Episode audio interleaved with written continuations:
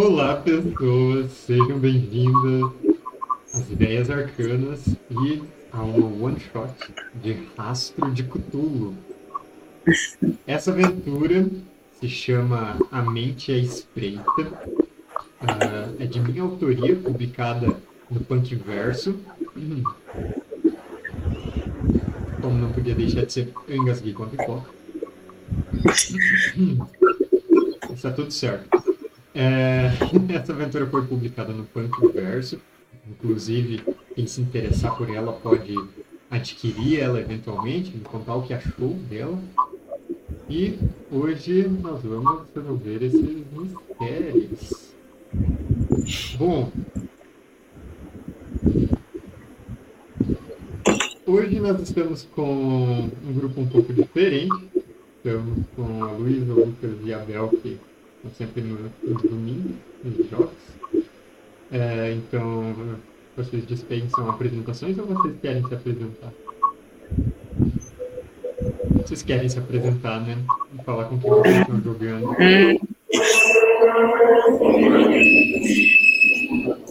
Começa aí, Bel. Fala qual é a sua personagem. Eu sabia, eu sabia que ia sobrar pra mim. Fala qual é a sua personagem e fala qual é o signo da sua personagem. Nossa, não faço ideia. Oi, oi, gente, eu sou a Bel. Eu estarei jogando com a Glória. É uma senhorinha antiquária, mas não antiquada. E a profissão dela, basicamente, é encontrar coisas importantes do passado, enviar para o museu, estudar eles, piriri pororó, pessoas estudiosas. Uhum. Uma senhora muito aventureira pela América Latina, buscando vasos velhos e aventuras.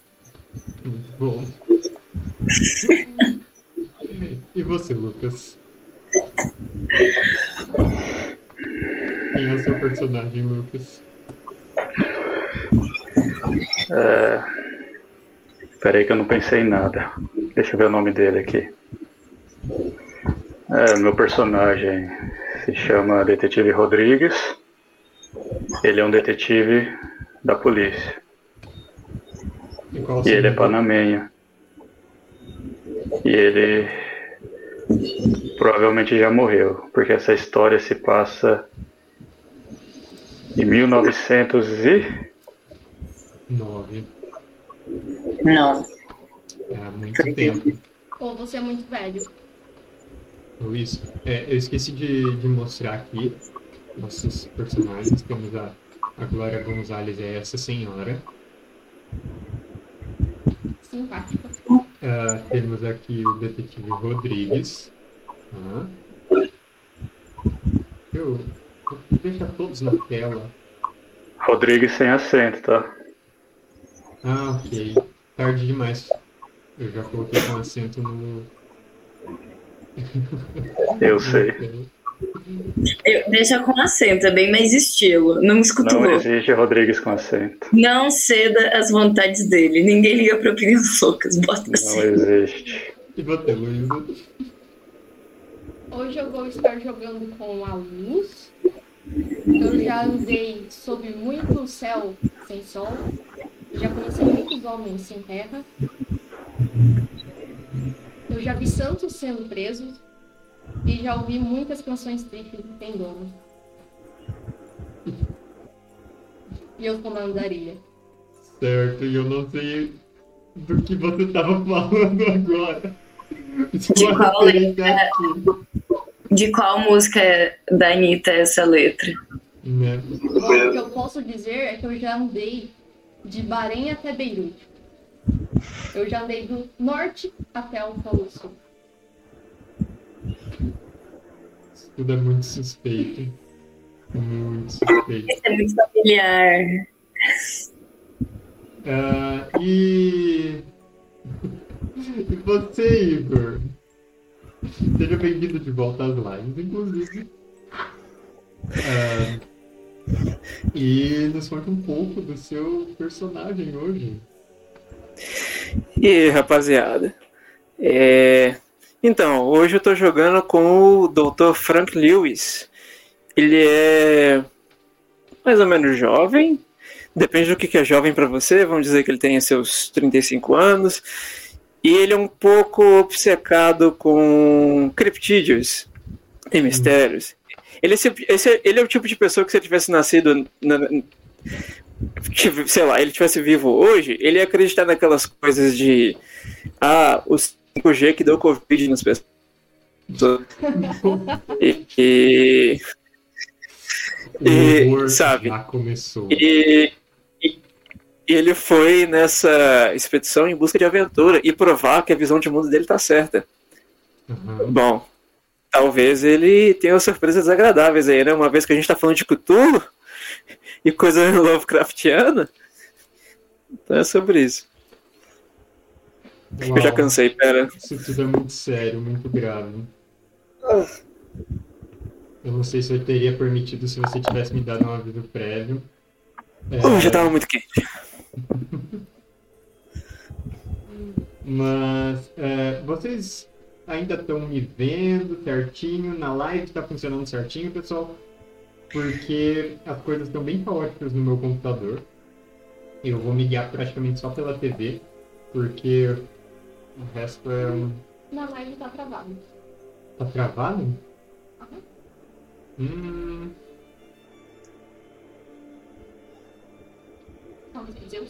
Bel, Lucas, Igor. Eu tô entrando na live aqui agora, pra ver. Mas vocês ainda minha câmera? Também, mas não tá montada. Todo mundo travado na live. Hum. Sua câmera aparece, só que todo mundo travado. Okay. Hum. E lá no chat estão reclamando de assento no Rodrigues. lá no chat. Aí na live voltou a mexer todo mundo. Tá. Voltou, é. Tá aparecendo lá. Bom, é... É, a situação aqui é bem, bem grave. Então. Eu vou tentar deixar de algum jeito que minha tela não fique piscando alucinado. Hum? É, só que eu tenho que ver coisas nas duas telas. Não. Eu vou ver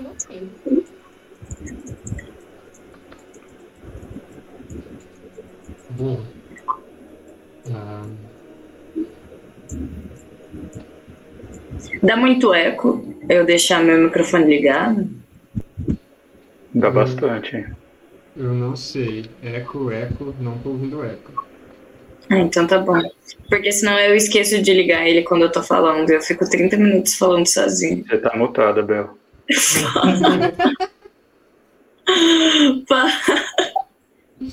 Ai, eu acho que tá todo mundo Orando.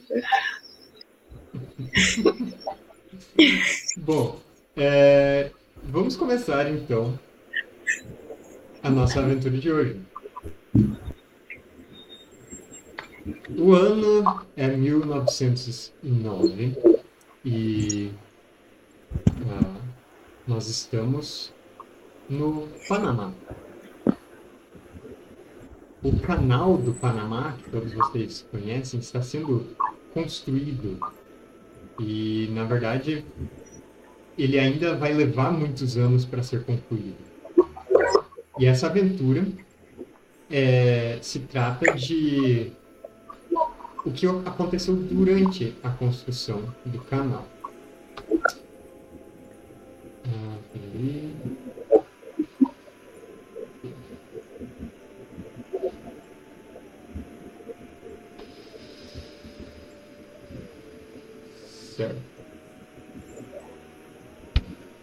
Vocês todos, os nossos investigadores de hoje, fazem parte dos esforços de construção do Canal do Panamá. Uh, essa obra monumental está sendo patrocinada, de certa forma, por vários governos que querem fazer uso disso, querem fazer uso desse, dessa obra que estiver pronta para atravessar do Oceano Atlântico ao Pacífico. É, parte desses esforços vem dos Estados Unidos e é talvez de onde alguns de vocês venham. O resto das pessoas, dos trabalhadores, dos uh, construtores, engenheiros e de toda a infraestrutura necessária vem do próprio Panamá. E então, eu vou deixar aqui um mapa do Panamá na tela para vocês terem uma pequena noção dessa obra toda. Então, esse canal ele aproveita de alguns d'água, alguns lagos que já existem no istmo do Panamá para é, ajudar a ligar, para diminuir o volume de obra. Mas mesmo assim, o que é necessário de escavação, de, é, de construção realmente é uma obra gigantesca. Isso tem muito maquinário, tem muitas pessoas trabalhando, volume de terra deslocado, de pedras dinamitadas é simplesmente gigantesco. Esses canteiros de obras são locais caóticos em que ah, muita estrutura montada para poder retirar essa terra. É, são utilizadas as chamadas é, pás mecânicas ou pás a vapor, às vezes, é, são grandes escavadeiras que correm pelos trilhos e que elas vão removendo essa terra e vão realmente fazendo escavações com dezenas de metros de profundidade, com ah, centenas de quilômetros de extensão. E a gente começa essa aventura com dois de vocês. Nós começamos com a Luz, do Canteiro de Obras, e com a Rodrigues, detetive Rodrigues, também ali por perto. Uh, Luz, hum. você está fazendo parte do trabalho braçal nesse momento. Uh, e você está no meio de outros trabalhadores. A parte que vocês estão construindo é uma eclusa. É uma daquelas coisas praticamente inimagináveis antes de ver uma em ação mesmo. Que é uma grande extensão uh, onde os navios vão chegar numa parte num patamar com água mais baixa. Um portão enorme vai ser fechado, a água vai erguer eles até o nível de um lago é, mais elevado para eles continuarem o caminho. É algo inacreditável, é algo muito grande. E uh, você está no meio dessa construção toda, com outros trabalhadores, tudo mais. E sempre para sempre tem algum agente da, da justiça, da lei, digamos assim, por perto. Uh, não só no, nos dormitórios, no, no, chamado acampamento da, de trabalho, onde todos os, os operários e construtores vão depois do seu período, mas até mesmo durante a obra, como tem bastante maquinário, como tem às vezes pessoas importantes por ali, sempre tem um ou outro policial mesmo. E o detetive Rodrigues é uma das pessoas que está no meio desse campo de trabalho. Então, começa um burburinho. Vocês estão numa parte mais baixa. Obrigado. Vocês estão numa parte mais baixa, como é, nos trilhos dessa imagem na tela. E é, há várias pessoas ali junto com vocês. Então, um grupo de umas três pessoas começa a olhar para cima e apontar. E outras começam a se juntar. E quando vocês olham, no alto desse, dessas paredes de concreto e pedra que já foram erigidas uns 15 metros de altura. Lá em cima, vocês veem uma pessoa solitária que está bem na beirada. pés, metade já para fora dessa parede alta. É um dos, dos pedreiros aqui. Ele está olhando para baixo. As outras pessoas estão olhando para onde ele está. O que vocês fazem? Começa a movimentar os outros policiais, tiver pessoas para tentar tirar o cara de lá. Você está sozinho, Rodrigues. Não há outros policiais na cena. Eu tento gritar para ele descer dali. Ele não, não parece te dar ouvidos. Ele tá pendendo, o corpo oscilando ali na beirada. E ele não olha na, na sua direção. O cara só tá Tem, parado ali na borda. tem, tem como subir lá? Pra subir lá, você teria que correr uns 20 metros para a esquerda de onde você está, até chegar em um andaime que poderia te levar. É uma coisa que vai demorar um pouquinho. Que altura ele tá? Ele tá a pelo menos uns 15 metros de altura. É, é alguém que a gente sabe o nome? Ele pela convivência? Ah, sim, ele se chama Carlos. Então vou tentar gritar pelo nome dele. Você grita o nome dele. E ele cai lá de cima. Ele pende pra frente, o corpo. Os braços soltos ao lado. E ele cai. Diante de vocês. Atinge o chão. Vocês ouvem esse som do impacto. E eu preciso que vocês dois façam uma jogada de estabilidade. Já nesse Começou momento. assim. Começou assim. Nós temos inclusive essa tabela ah, que vocês podem consultar na aba de diário. É, mas é, só se alguém quiser depois né, ver o, as dificuldades das coisas. Mas é, vocês veem ele caindo diante de vocês em uma, um suicídio. E isso é bastante impactante. É, jogadas de estabilidade funcionam da seguinte forma. Ahn, é uma jogada de D6, todas as jogadas de raciocínio são D6. Vocês decidem quantos pontos vão gastar. Mas estabilidade não só é uma, um atributo que vocês podem gastar, mas também é uma. como se fosse a reserva de vocês. Como se fossem os, os pontos de vida, só que da mente. Então, vocês podem gastar pontos para passar no teste e não sofrer uma perda ainda maior, mas não vale a pena gastar pontos a mais do que vocês imaginam que seria a perda. E é claro que eu não vou dizer quanto que seria essa perda, então vocês dois decidam quanto vão gastar ou se é que vão gastar. Não, vou só rolar. Tá bom? Tem vantagem? Trapassa.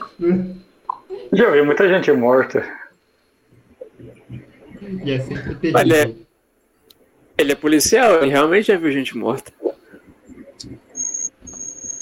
Com que, com que frequência você vê gente morta, Rodrigues? Todo tempo.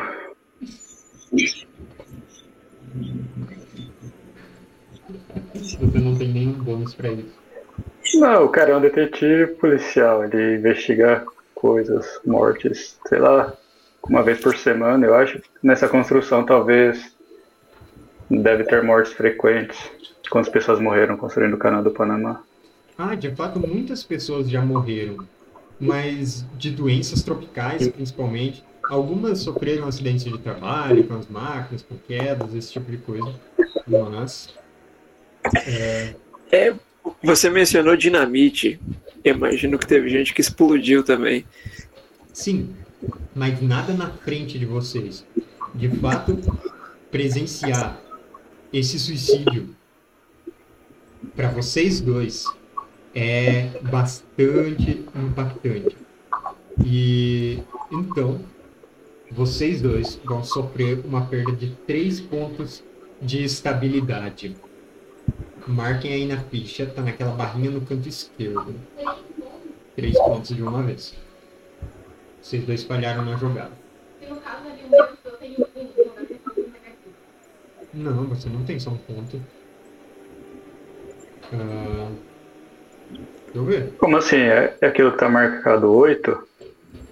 Ah, seus pontos estão errados. Peraí, deixa eu arrumar o meu Luiz. Oito pontos. Ah, tá. Eu já tava preocupada achando que eu ia estar negativado. Não. É, isso, então é, é, ali vai ter um contador de menos 12 até o máximo de vocês. Então façam a subtração ali. 3 pontos a menos do máximo. E eu quero saber como vocês reagem quando a poucos metros de distância cai na frente de vocês esse corpo. Eu pergunto pra pessoa que gritou o nome dele. Olho com uma cara meio que culpando a pessoa. Ou meio que perguntando. E daí eu vou até o cadáver. Você vê esse policial te olhando com uma cara horrorizada, pálida. Então indo meio hesitante até o cadáver. E você, Luz? Eu vou ficar observando só. Você fica observando. É, Rodrigues, você vê que esse esse cadáver não é um cadáver, na verdade. Essa pessoa não está morta. Carlos ainda respira, está sangrando, parece estar quebrado. Esse aqui ainda está vivo. E ele começa a, a- sabe, fazer um, um som meio engasgado. As outras pessoas em volta vão se afastando, tem gente gritando, tem gente vomitando nesse momento. Tentar salvar ele e gritar pro pessoal chamar alguém pra ajudar. Eu chamo, eu vou correndo encontrar o médico. Certo. Você vai correndo pelos trilhos com uma enfermaria, que é uma. como se fosse um barracão erigido, onde ele serve para todos os propósitos de, de primeiros socorros e atendimento de saúde aqui. Ah, e, Rodrigues, você tem alguma experiência com primeiros socorros, algo assim? Sim.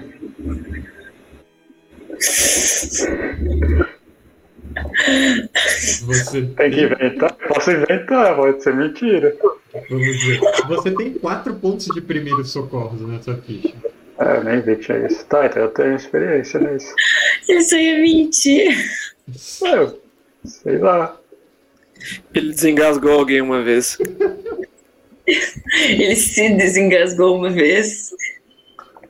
Ele fez clique em alguém uma vez, gente. Ah, Não existia ainda. Ele é o inventor. É, certo, você quer fazer uma jogada de, de primeiros socorros para tentar salvar a vida dele de alguma forma? Não, eu sei que você vai matar ele. tira o Lucas daqui. Será que Não, tipo. você pode fazer uma jogada sem gastar pontos, se você quiser?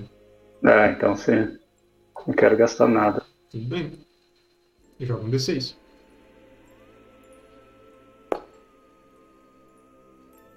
Tá rolando mal hoje, hein? Três. Ô louco, 3 é bom comparado com 6. Bom. É, você fica meio sem saber o que fazer nesse momento. Você mexe, ele tenta tirar ele da posição em que ele caiu. E ele grita de dor. É, agora ele tá arfando, agora ele tá muito mais agitado. E você vê ele sangrando. E, e você não tem muito que você que consiga fazer nesse momento. É, e quando você se dá conta, a luz está chegando com o médico, o médico do acampamento, o nosso Dr. Frank Lewis, e um bando de curiosos, basicamente todos que estavam por perto. Então, Doutor Lewis, o que você quer fazer? Eu vi o Rodrigues mexendo ele. Uh, não, quando você chegou ele já tinha tentado mexer e não deu, deu mais certo. Tá. Tá bom, porque se eu tivesse visto eu ia dar um esporro. É, eu ia. Eu chego. É, eu pergunto o que aconteceu, né? É, o, o, que, como, como, o que ele pulou, o que aconteceu, e eu já, já ajoelho do lado dele, quero tentar tratar os, os rapaz Carlos. Ok. Uh, você quer fazer uma jogada de primeiro socorro? Por favor. Tá bom. Eu só clico aqui no dadinho, né? Isso. Aí ele vai perguntar quantos você quer gastar. É, não gastou nenhum, mas não precisava com esses cinco. Você consegue é, imobilizar o pescoço dele com, com é, assim, bem de maneira improvisada mesmo, com coisas que você tem por perto, e tirar ele dessa posição, colocar ele numa maca para ser carregado. É, você, você quer pedir ajuda de algum dos, dos presentes? O que você quer fazer? Quero. Eu viro para as pessoas que estão ao meu, ao meu lado e assim, você, vem cá. Estala o dedo mesmo. Se uhum. o microfone tá pegando. Você, vem cá, me ajuda a mobilizar ele. Você aí, dá um peda me dá um pedaço de pano, porque eu quero fazer um tourniquet em, sei lá, em qualquer membro dele que estiver sangrando. Imagina que ele tá meio torto. Uhum. E, e peço para chamarem é, mais pessoas para trazer uma maca para levar com ele correndo para a enfermaria. Okay. no mínimo esse cara precisa de uma cirurgia de emergência. Então. Uh, as pessoas vão te ajudando a levar ele. E. Assim, até o supervisor da obra agora tá meio que em choque com isso e vai seguindo de maneira um pouco quase automática vocês e as pessoas vão se reunindo ali perto da enfermaria. Uh, na enfermaria, nós temos outra personagem. Nós temos a Glória Gonzalez. Alô. Porque você teve um, um certo você acordou com uma dor de cabeça e ela foi piorando ao longo do dia. Uh, e você estava sendo atendida pela enfermeira, a Miriam, uh, que estava né, te fazendo perguntas, passando algo para baixar uma febre que você estava apresentando. E, de repente, né, o médico saiu correndo, aí o médico volta com o, o volta com, com pessoas e tem toda essa confusão rolando. A enfermeira, ela fala, só, só um momento, e ela, ela te deixa ali sentado onde você está, sentado em um dos leitos da enfermaria, e vai atender aquele outro sujeito. Eu quero levantar e ficar assistindo a comoção.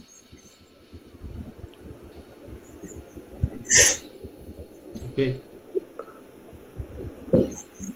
Ah, você vê essa, essa comoção, os procedimentos médicos começam e olha, essa pessoa caiu de 15 metros de altura, cheia de fraturas, cheia de sangramentos. O nosso médico tem um bom trabalho pela frente. Essa pessoa tem documentos? Tenho que uh, notificar. Não, ele não tem documentos ali com ele. Hum, posso falar com o gerente?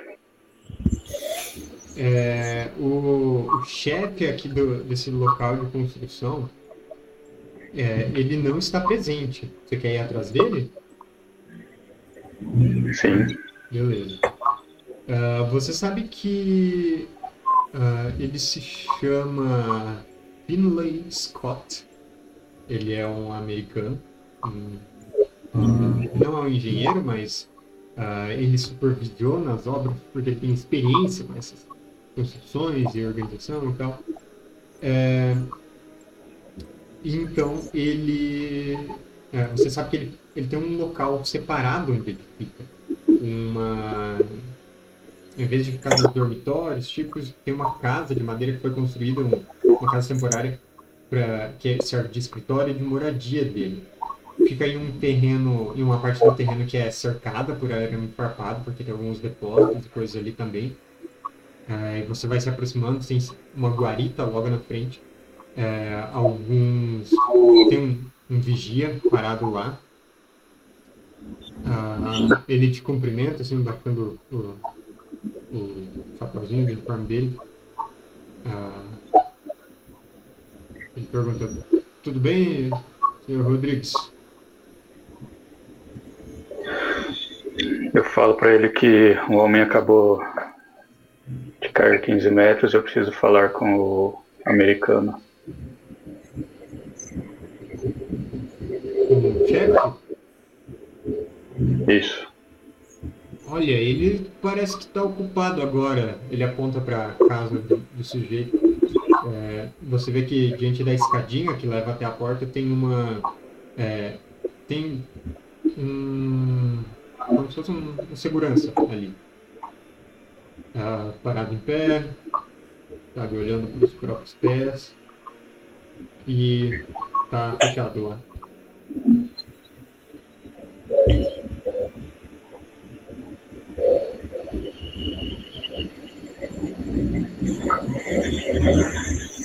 Eu vou até lá.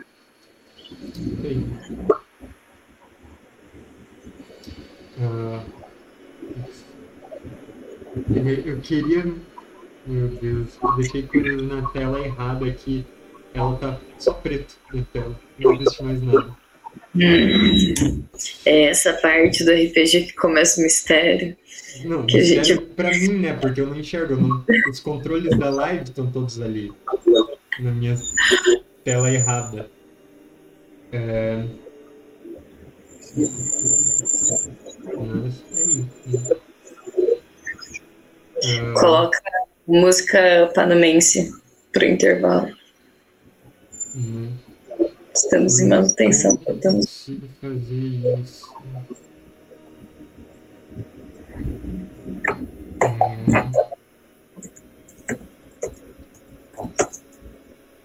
Hum, Vocês sabiam que o canal do Panamá tem 82 quilômetros?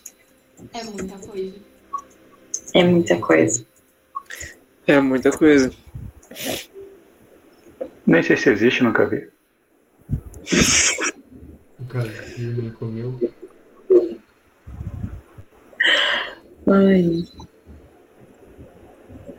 Eu fui pesquisar música tradicional do Panamá e o segundo link que apareceu tem o seguinte título: Diabo dança ao som de tambores em festival no Panamá.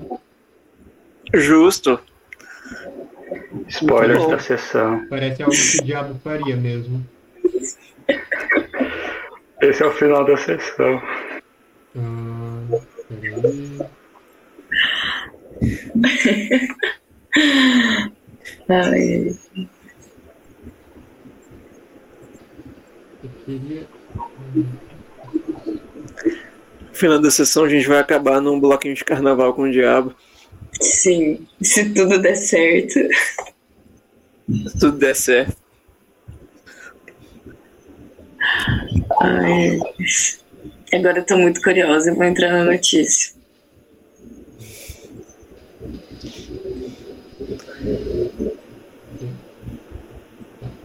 Não sei como vou fazer isso. É, Uau. mas Tudo bem. Ahn,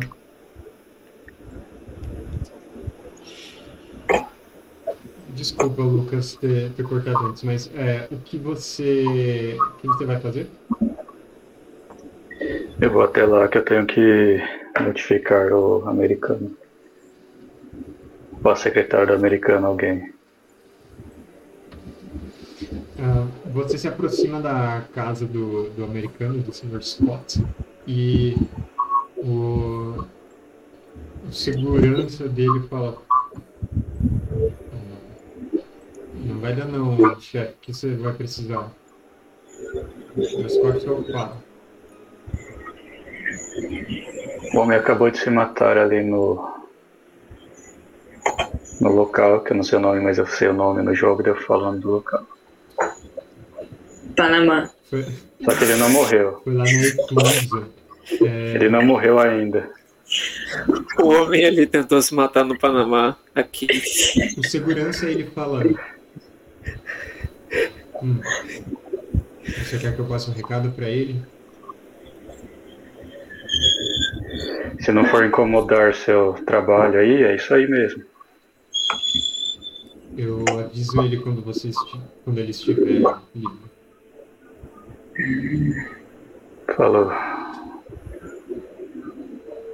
Eu Graças. gente deixa ir embora totalmente. Ah, que não tá nem ligando para isso. E. ah, bom, a enfermaria não fica muito longe dali, é uma certa comoção. Ah, vocês todos estão por perto. E.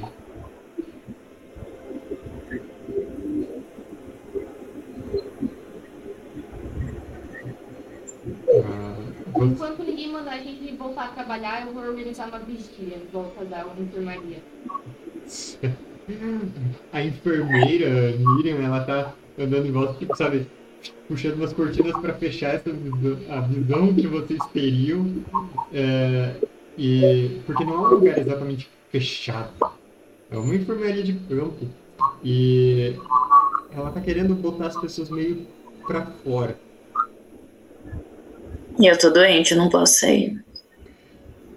Tô com muita dor de cabeça. Ah, vocês já estavam assim meio que no meio da tarde e algumas pessoas são chamadas para irem recolher os equipamentos onde vocês estavam trabalhando, mas meio que isso encerra o dia. Então vocês não vocês não conseguem, é, vocês não, não precisam voltar ao, ao campo de trabalho. É, Eu fiz uma pesquisa rápida no Google e infelizmente dipirona foi sintetizado pela primeira vez em 1920, então você vai ter vai ficar na mão. Então eu realmente tô com muita dor de cabeça. Não, melhor que isso, você toma Laudamo, que é literalmente uma vacina diluída. Você tá muito doido. ou conhaque.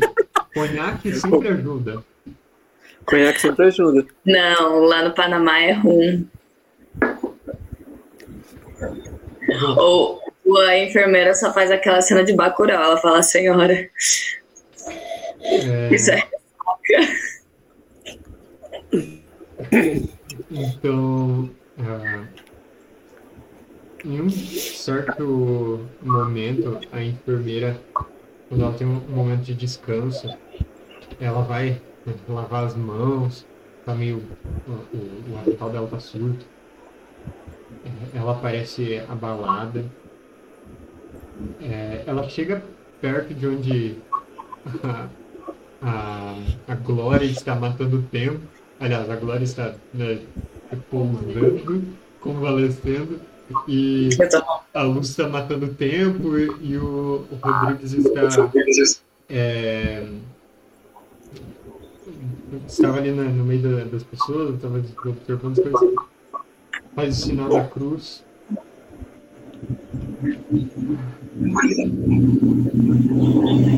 Nenhuma pessoa faria isso.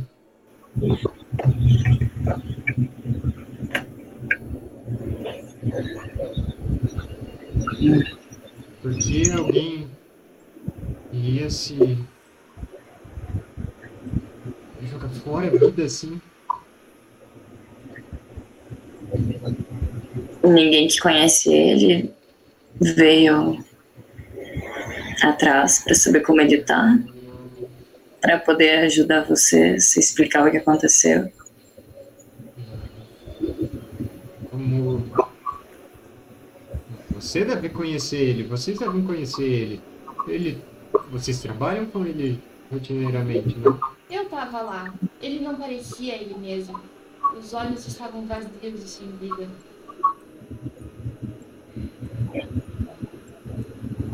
Eu tocando uma música do carro do ovo agora. Completamente.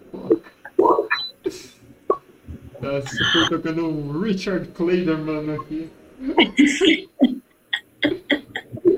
É, desculpa. Ah, Ai, hum, pode ter muitas razões para isso ter acontecido, mas difícil saber se ele não tá falando e ninguém veio atrás dele. Ele tá desacordado agora. Mas ele. Ah, ele tá vivo? Sim. Achei que ele tinha morrido, morrer. Não, ele sobreviveu. Eu coloco de volta no meu chapéu. Tem que ir lá falar com ele. Aqui trabalha rápido e direito. É, Salvar a vida do homem. você já sedou ele a esse ponto. E ele. ah, né, você conseguiu, digamos que, ah, fechar os ferimentos mais. que que estavam mais hemorrágicos e ah, colocar os ossos no lugar. Foi exaustivo, a enfermeira te ajudou nisso tudo, mas ah, vocês conseguiram ah, resolver essa questão pelo momento. Agora, sabe-se lá quando ele vai despertar. É, Mas o policial tá ali, ainda tem algumas outras pessoas. A enfermeira, ela de novo abre uma das cortinas para ir até meio que para dar visão para vocês verem ele ah, deitado na maca.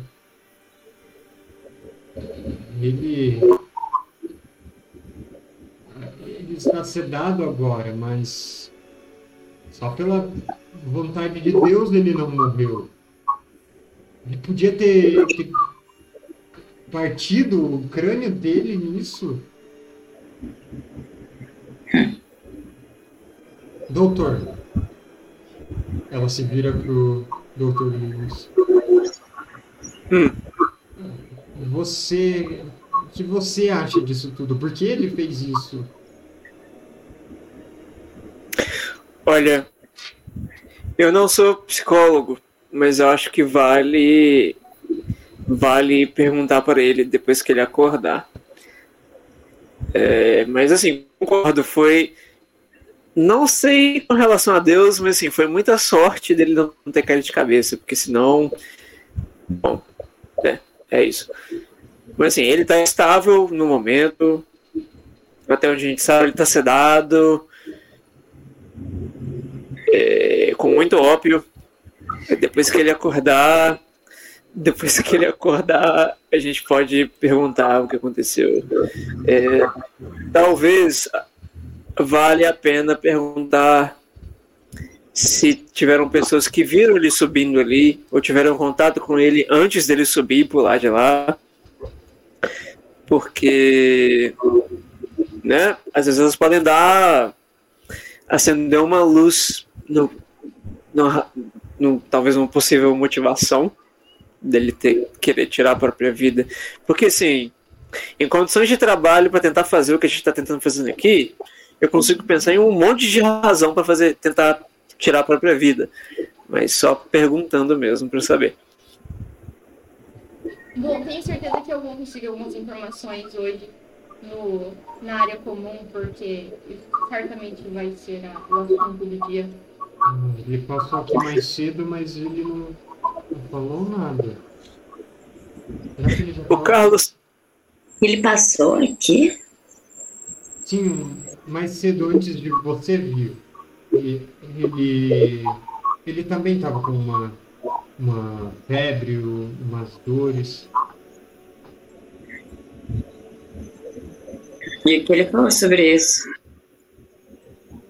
Nada, como eu disse, ele estava simplesmente ah, abatido e ele foi para o trabalho depois.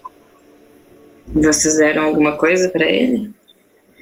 Hum, nós estamos meio em falta de analgésicos, então eu quando as pessoas vêm com dor de cabeça, eu, tenho, eu tive tempo para você ficar.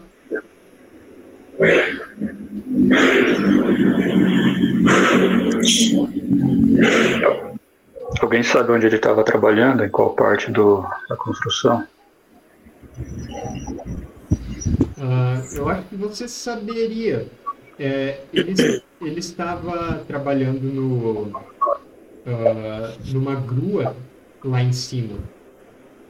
Uh, então, ele não era o único que trabalhava nessa parte. Mas que ele, é uma grua? uma grua é um, um daqueles braços para ficar levantando e baixando material.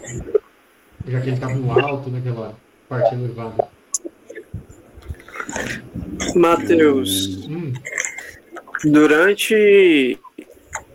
Assim, o, o Lucas perguntou se ele conseguia achar alguma coisa nele, mas assim, durante esse processo de pegar o cara, né, no desespero, despilo para fazer cirurgia, etc, etc, uhum. a gente teria achado alguma coisa nos bolsos dele? É, certo. Eu acho que esse é o primeiro momento em que a gente bota para uso as regras de, das habilidades investigativas. É, Ok. Fazer uma busca geral para ver se encontra esse tipo de coisa. É, vocês sempre podem falar que olham em algum lugar específico, né? Tipo, ah, eu, se você falar, eu olho os bolsos dele, não tem que ter nenhuma habilidade para olhar bolsos.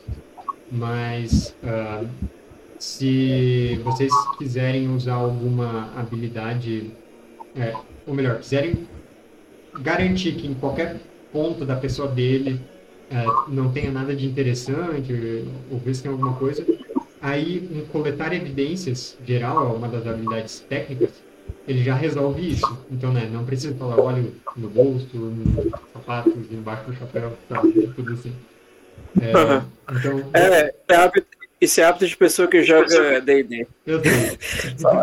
Pilhagem, pilhagem do paciente. Não, não, não, não. Pilagem não, é investigação. Ah, você confere ah, quando a situação já estava mais controlada, você confere os bolsos, todos os pertences dele. Ele tinha a, a carteira dele, é, né, as pessoas em geral não deixam num lugar que tem tanta gente estranha misturado, não deixam o dinheiro e essas coisas separado. É, então ele tinha um tanto de dinheiro, ah, ele tinha uma foto dele com, com a família, com os pais, uma foto bem antiga. E olha, não parecia ter mais nada que chamasse atenção. Uhum. Ok. E onde eles, onde eles ficam? Ah, tem alguns dormitórios para os trabalhadores. Cada um deles abriga cerca de 40 pessoas. Aí são dormitórios que tem junto refeitório e banheiros, né? Tudo anexo em uma construção, né? É, Mas o nosso Carlos está ah, desacordado pelo tempo, sem incapaz de responder perguntas de vocês. A enfermeira Miriam diz que ah, Doutor, se você quiser agora descansar um pouco, eu fico de, de vigia por aqui, eu fico de olho nele. Faz o sinal da cruz mais uma vez. Você pode comer Ok. alguma coisa que eu, eu sei que você está bastante exausto disso tudo.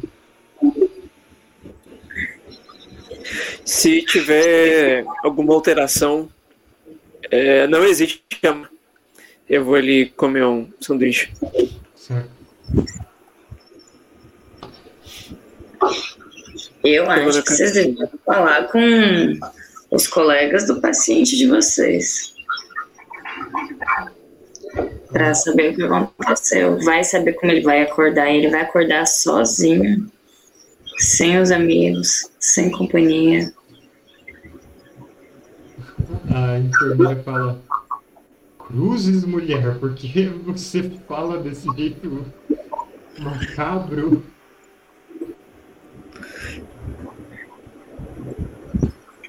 Olha, eu sou uma senhora com muitos anos de experiência, entendeu? Não tenho mais tempo para meias palavras.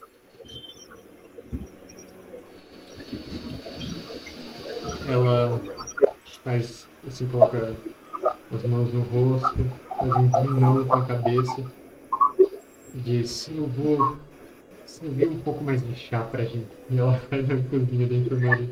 Ah, Eu vou quebrar esse bullying. Muito mais. Antes de eu sair para pegar o meu sanduíche, eu falo pra enfermeira: "Olha, se ele acordar e tiver muito agitado, falo pra ele que você vai dar um chá. Mas na verdade você dá rum pra ele. Você o quê? Dá rum pra ele. Rum, é. Tá bom?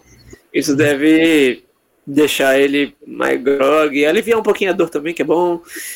E mas daqui a pouco, daqui a meia horinha eu volto. Só vou ali comer porque realmente eu não comi nada hoje, já são seis da tarde.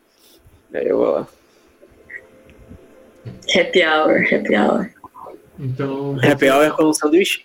você vai descansar um pouco e ah, quem que foi conversar com os outros construtores, com os funcionários? Eu posso ir. Eu- Eu quero investigar o, qual- onde ele dormia. Talvez eu vou junto com a luz pra. Porque deve ser onde está o povo. Ok. É, Se bem que eu acho que é melhor antes eu. Já que ela conhecia, meio que deixar ela conversar com o pessoal, porque as pessoas não gostam muito de polícia. não, de fato. ah, Eu quero ir acompanhando eles porque ir para o canal é ir em direção pro hotel onde eu tô dormindo, então vou acompanhar. E porque eu quero a fofoca. Ah, vocês vão seguindo meio juntos, e, ah, caminham por uns ah, 10 minutos e chegam perto dos dormitórios.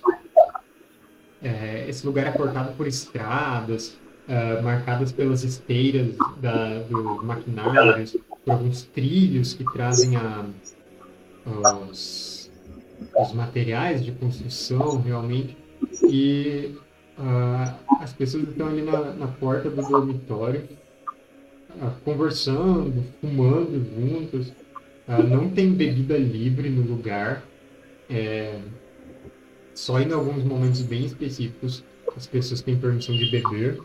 E né, isso, inclusive, é uma regra que o Rodrigues precisa ajudar a manter de vez em quando. Mas aí os, tem alguns trabalhadores fumando e ah, né, vocês podem se aproximar deles ou podem passar direto e entrar no dormitório, como preferir. Eu quero ter combinado antes com a luz, Uhum. não sei por quais meios, para ela conversar com o pessoal e me informar depois. Senão, sei lá. Vamos, vamos ver se ela colabora fácil, senão eu ameaço ela. Nossa, E daí, enquanto- dia. Ué, eu tenho um revólver, você não. Mas se ela colaborar de eu, tipo, eu fico uma parceria. Daí eu vou lá investigar o quarto do cara. O quarto, no caso, a cama, as coisas dele. beleza. É, Então, você entra no dormitório e, e você vai conversar com o pessoal. Eu vou conversar com o pessoal. Ah,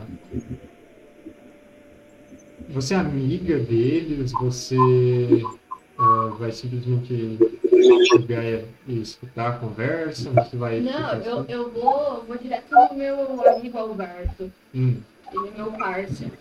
E como ele tava por aqui, eu vou perguntar pra ele, tipo, se tem alguém falando alguma coisa diferente.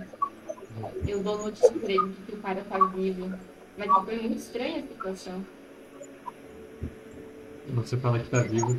e as pessoas Tem um deles que fala, é, um cara cair, ter uma queda dessa ele nunca voltou muito bem, sabe?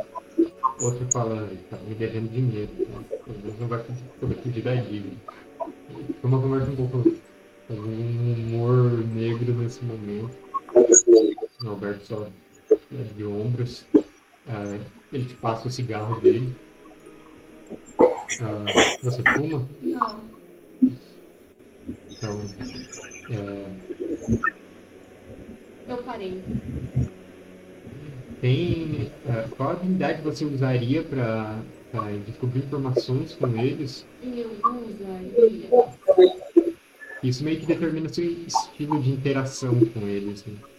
Ah, bem interpretar isso que eu tenho.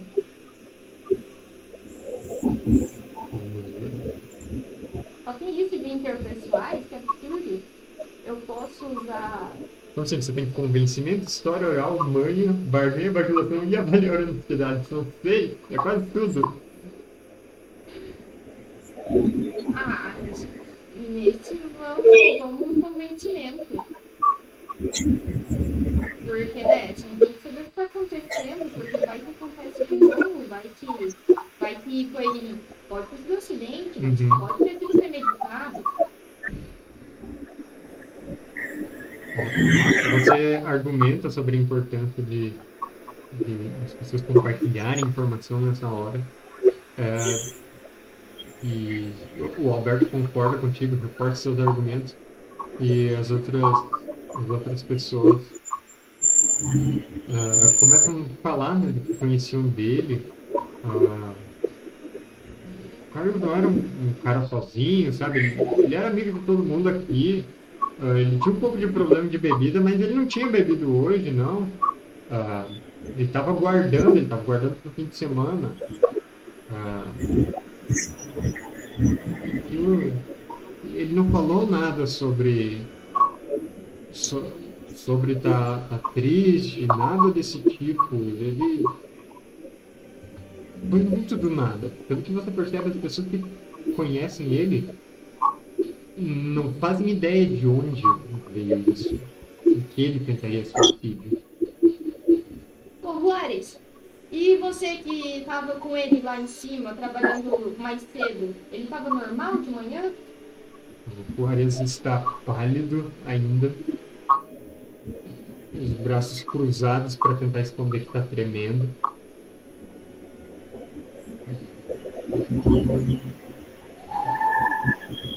Ele. Ele foi até a beirada da, do muro quando, quando eu estava de costas. Eu eu olhei para trás quando, quando chamaram, quando gritaram lá de baixo. Foi bem na hora que ele caiu. Eu nem consegui ver se ele tinha pulado ou se ele tinha caído. E antes disso, o que vocês falavam? Eu não tenho. Eu não sei, eu. Ele estava meio quieto. Não sei se ele estava mal-humorado, se ele não tinha dormido direito. Ele estava quieto hoje. Me ele estava tudo bem. Perdeu no baralho ontem e, não ficou chateado nem nada com isso. Estava tava rindo, estava tudo certo ontem.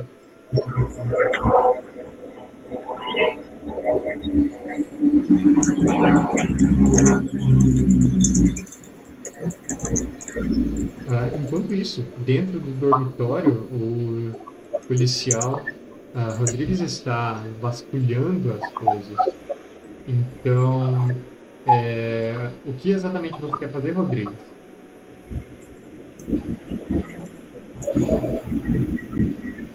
Quero.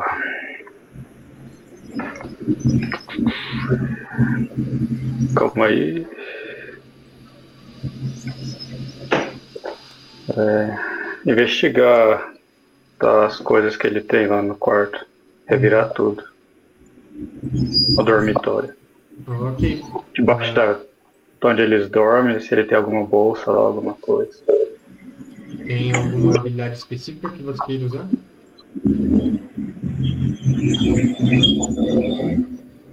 Ou só fazer uma, uma busca geral? Tem uma habilidade que é busca geral. Coletar evidências seria. Não seria uma busca geral, seria.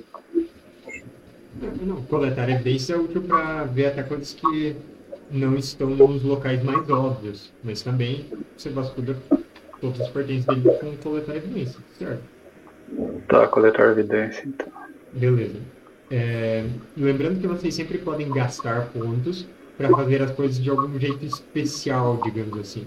Uh, por exemplo, se você quiser que ninguém note você vasculhando as coisas dele, você pode gastar um ponto de coletar evidências. É, ou... Não, eu quero que notem mesmo. Beleza. Então, algumas pessoas ficam olhando de longe, enquanto você revira a cama dele, os pertences que ele tem ali. E você encontra só as coisas que você esperaria encontrar ali de, de um trabalhador normal. Ele tem é, um, um sapato na reserva, ele tem umas camisas e um, um canto de roupas. Ah, ele tem um baralho que está guardado ali junto com as roupas dele. Ah, e ele tem uma garrafa de bebida escondida. Estava escondida embaixo do colchão. Você sabe que pelas regras você deveria confiscar isso. Eu quero. A garrafa eu quero que ninguém veja eu pegando, cheirando o que tem dentro e tomando um gole e guardando no, minha... no meu casaco. Você quer furtar essa garrafa então? Não, é recolher. Tem que recolher, não tem? Só que eu quero ver se é bebida mesmo. Ele tá fazendo um trabalho investigativo, ele quer saber se é bebida mesmo. 1909 não tinha PCR, então você dá um golão pra saber o que, que tem. É uma, é uma garrafa de tequila, cara. É claramente uma garrafa de tequila. É... Perdeu investigador. Você. DNA, DNA, não sei o que, que é isso não. Vamos beber pra saber o que, que tá pegando. É.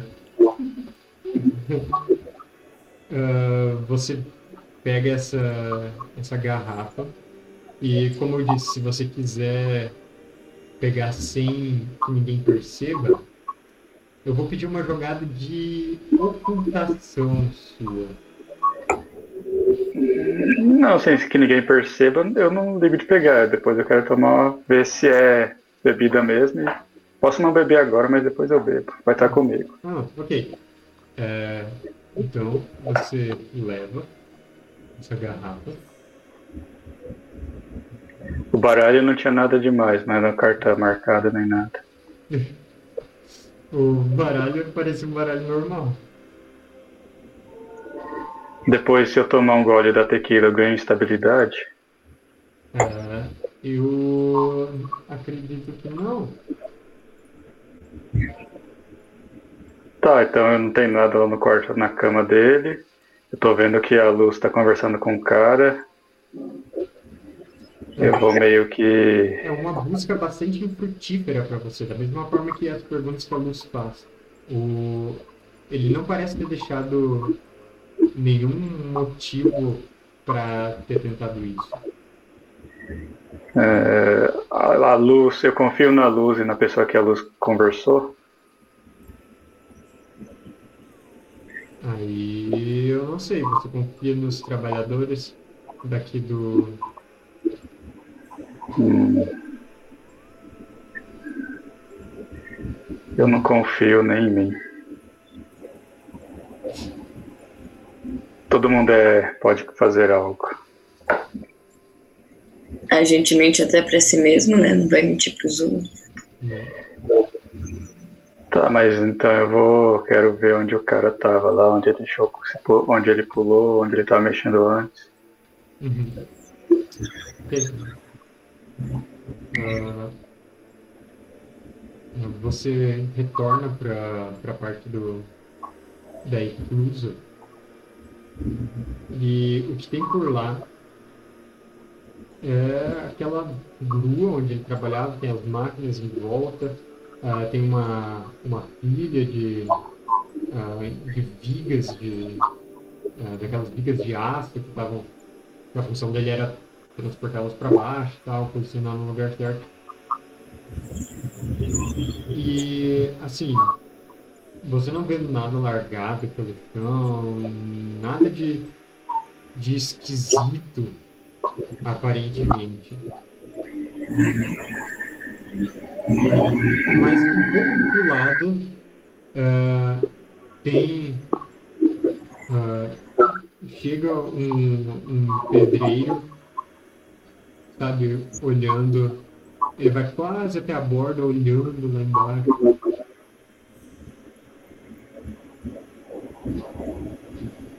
Tá meio com medo de se aproximar.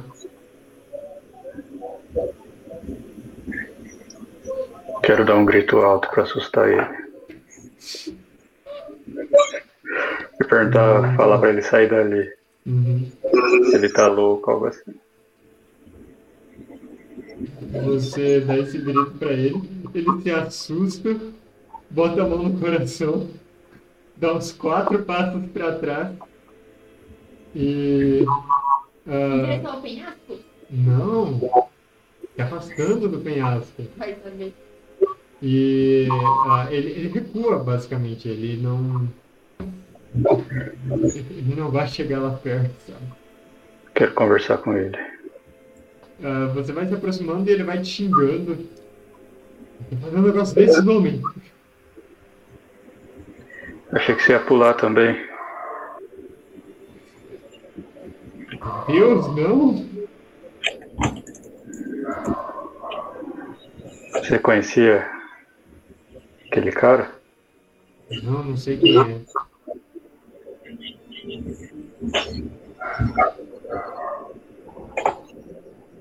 Então eu falo pra ele, melhor descer daí. Da hora que ele se afastar, eu vou tomar um gole de tequila e cuspir no chão, lá embaixo. Ah, você faz isso, cospe lá embaixo. E agora a noite já tá caindo. Ah, você fica com a impressão de que também não tem nenhum motivo para ele ter. é, nenhum motivo nessa cena do acidente, do incidente, para ele ter feito isso. É, Só que ah, depois de um tempo vem um, um rapaz ah, vindo nessa direção. Ah, ele chama, Rodrigues, e ele fala que você. que a enfermeira tá te chamando. Ah, ela falou pra eu te procurar, eu tô te casando já faz um tempo. E ela tá te chamando, acho que ela tá meio preocupada. É alguma coisa do cara que pulou antes. Eu agradeço e vou na, na direção lá do hospital. Que não é hospital, uma tenda médica, sei lá.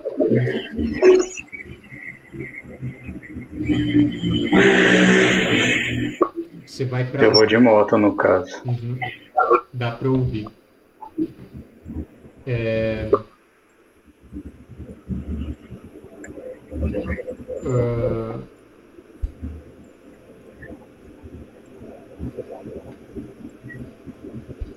Doutor.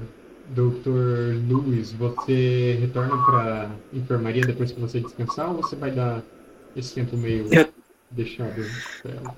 Reto- Retorno. Minha preocupação principal tá o paciente, né? Tô curioso pra conversar com ele depois. Beleza. É, Luz, e você? Você foi conversar com o pessoal? Você quer, você quer falar com o policial ainda? Ou você. Não, eu vou ficar por ali pela noite, ouvindo, é, fazendo vigília. E aí pode acontecer alguma coisa mesmo, senão eu vou voltar amanhã, de manhã pra igreja. Ok. É, certo.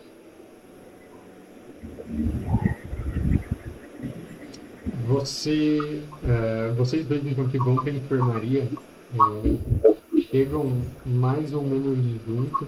É, o médico chega um pouco antes e a enfermeira começa a contar uma história depois ela recomeça ah, quando o policial chega, porque é, tem que falar isso pra ele. Ah, o, o Carlos, ele parecia que tinha acordado antes. Ele falou umas coisas. Talvez ele estivesse delirando. Mas me deixou muito preocupado. As coisas que ele falou.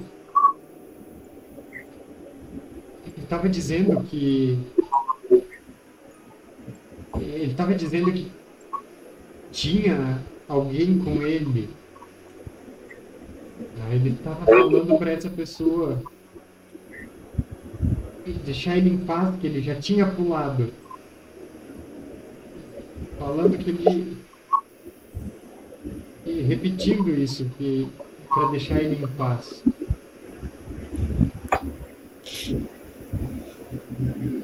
Ele falou quem era essa pessoa? Não, ele não, não disse nada.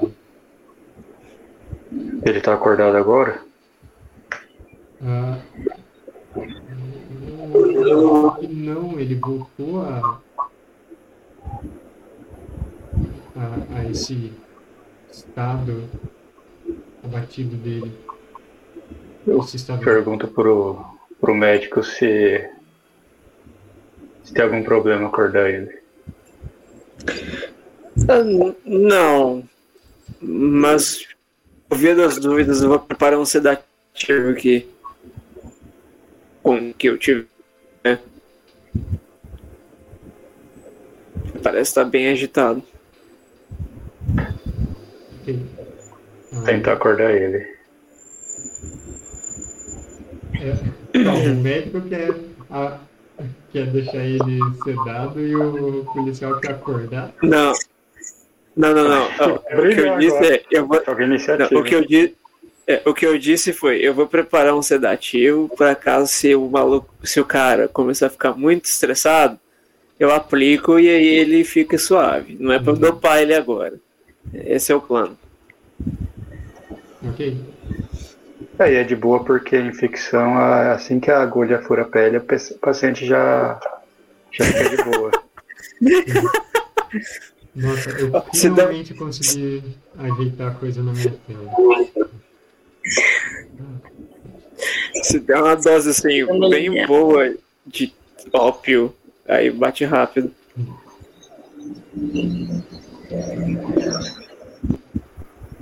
O...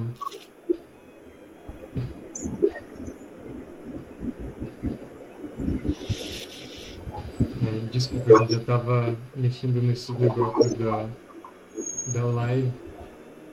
Aí eu me distraí. É, o que você tinha, tinha falado que você ia fazer, Lucas? Eu vou acordar o cara, e daí se o cara ficar agitado, o médico vai apagar o cara.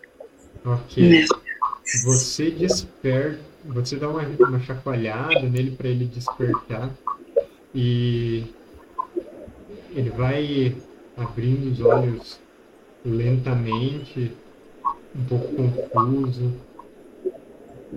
Percebe que ele está tentando focalizar em você. A boca dele abre um pouco.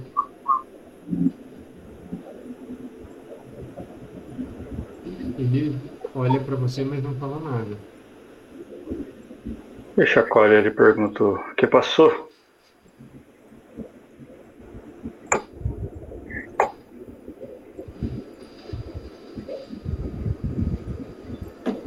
Se você, se quer de mim, eu deixo eu dormir. Por que você pulou? Quem mandou você pular? Ele ele olha pro médico, ele fala eu, eu me sentindo um pouco enjoado. Enjoado? Pera que, pera que a gente vai deixar ser um pouco melhor. E aí eu pego um copo d'água, coloco um pouco de açúcar e dou pra ele para o famoso efeito placebo. Sim. É, ele ele bebe, escorre pelo canto da boca e ele fala Hum, um homem estranho. Hoje mais cedo. Ele estava do meu lado, ele queria que eu pulasse.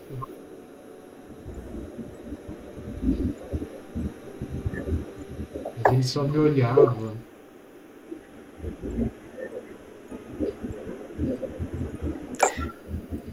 Quem é ele? Eu não sei, eu- era uma. Era o. Tem o diabo. Ele engasga um pouco, tosse um pouco. Eu. eu Só me olhava e ele queria que eu pulasse. Ele.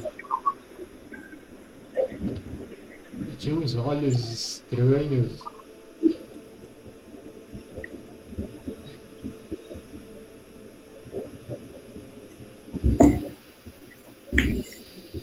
Se eu chamar alguém para fazer um desenho, você consegue descrever? Eu acho que. Eu acho que. E agora ele tá olhando para um lugar fixo em uma das cortinas em torno do leito dele.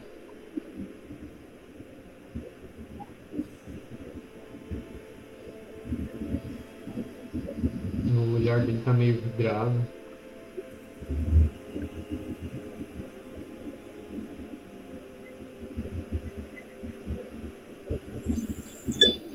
O Lewis fica olhando pro Rodrigues, tipo. E, e ele olha de volta pro Carlos e começa a examinar ele.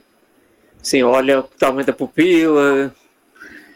Tentar achar, sei lá, sinais de estresse pós-traumático, essas coisas. Ele não é psicólogo, mas ele conhece um pouquinho. Eu vou mandar chamar um cara que eu trabalho aqui que eu conheço. E ele é bom em fazer desenho, até para ele tentar desenhar o que o Carlos descrever. É um cara baixinho, bigodudo, Você. que trabalha por aí.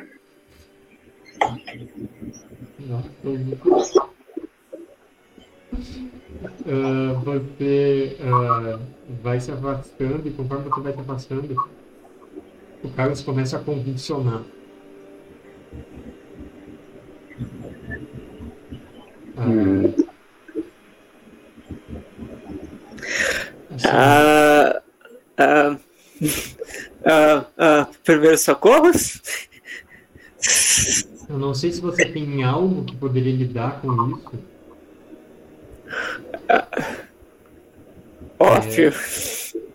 Você quer gastar algum dos seus pontos de alguma das de alguma habilidade que você acha adequada para para você tentar tratar ele? Ah, talvez- sim, eu tenho, eu tenho 10 em primeiros socorros. ah, então, Talvez dá pra gastar alguns aí. que você precisaria gastar ou um ponto de farmácia ou de medicina. Farmácia ou medicina? É, Peraí. consumir seus recursos agora. E você me disse se você quer gastar um ou dois pontos. Cadê na ficha? Ah, achei. Farmácia ou medicina. Eu não achei farmácia. Achei agora farmácia. Ah, gastar. Para gastar dois de farmácia. Ok. Ah, com- gastando dois pontos de farmácia, você tem o anticonvulsivantes por aí. ah, e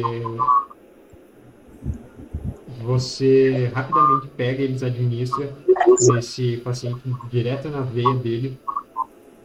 Mas ele continua entrando em convulsão, cara. Ah, e você logo percebe que, putz, isso daqui é algo ainda mais grave. Quando ele para de convulsionar, Eu chamo a enfermeira. ele começa a ficar Minha- roxo, ele começa a ficar. Cara, ele tá morrendo na sua frente.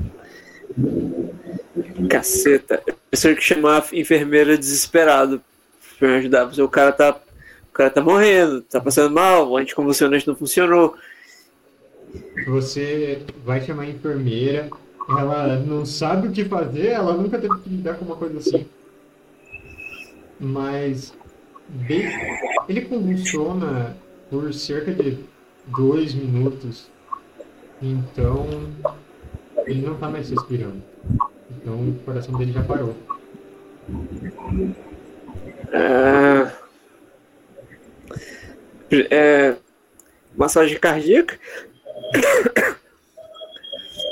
Você faz a massagem cardíaca, mas é minúsculo. Ele morreu. E. ah, eu acho que você tem que fazer uma jogada de estabilidade, porque né, você perdeu um paciente seu. É um D6, né? Uhum. Ok. Uf. Bom, Hum, ok. Ah, você vai perder um ponto de estabilidade. ok. Muito menos pior que eu achei que ia ser.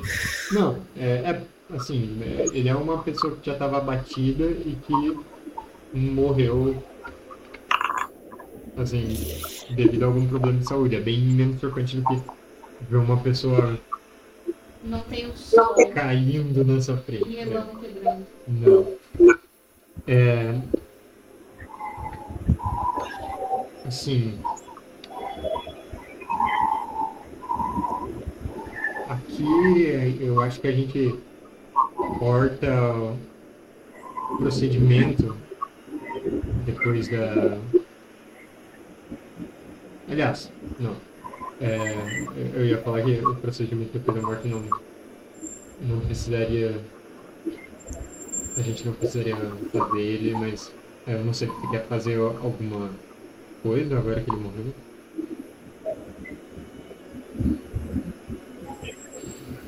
Usar alguma das suas habilidades.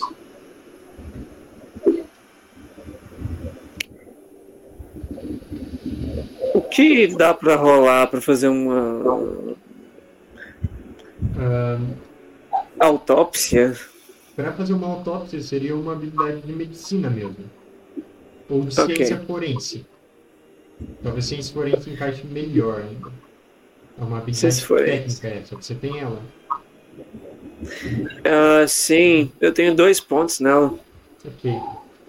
É, você vê esse. Você vê que ah, esse cara tá com uma enorme hemorragia cerebral. Hum, Foi disso que ele morreu. É, Ele não tem sinais de impacto na cabeça, né? hum, Ou tem? Ele não teve nenhuma fratura no crânio, mas né, ele também marcou a cabeça.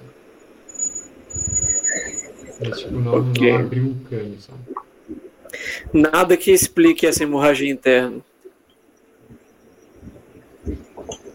É incompatível com o ferimento teve. Ok. Eu comento com. O... Provavelmente todo mundo tá aqui em volta ainda vendo fazer isso, né? Então eu comento, olha. Ele morreu de uma hemorragia cerebral. O que talvez, medicamente, explique por que ele viu um homem tal, falando com ele, querendo que ele pulasse. Talvez ele tenha tido um AVC e alucinado. Mas eu não tenho certeza. Qual era a idade do Carlos? Uns 40 anos, Meio cedo para ter um AVC. meio cedo. Eu comento isso, ele é muito. Era muito jovem para padecer de um acidente vascular cerebral dessa maneira. Eu não sei o que pode ter causado isso.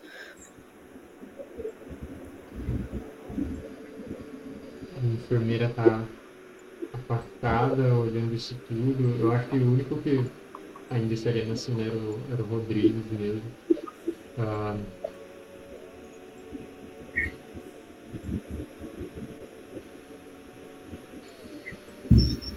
você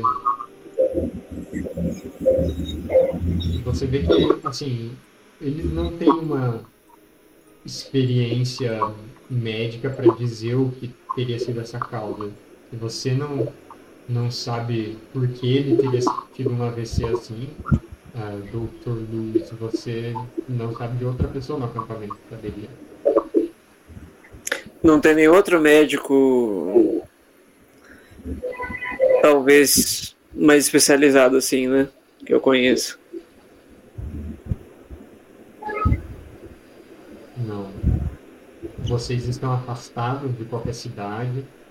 É, vocês estão uh, com poucos recursos. E só que vocês mesmos têm.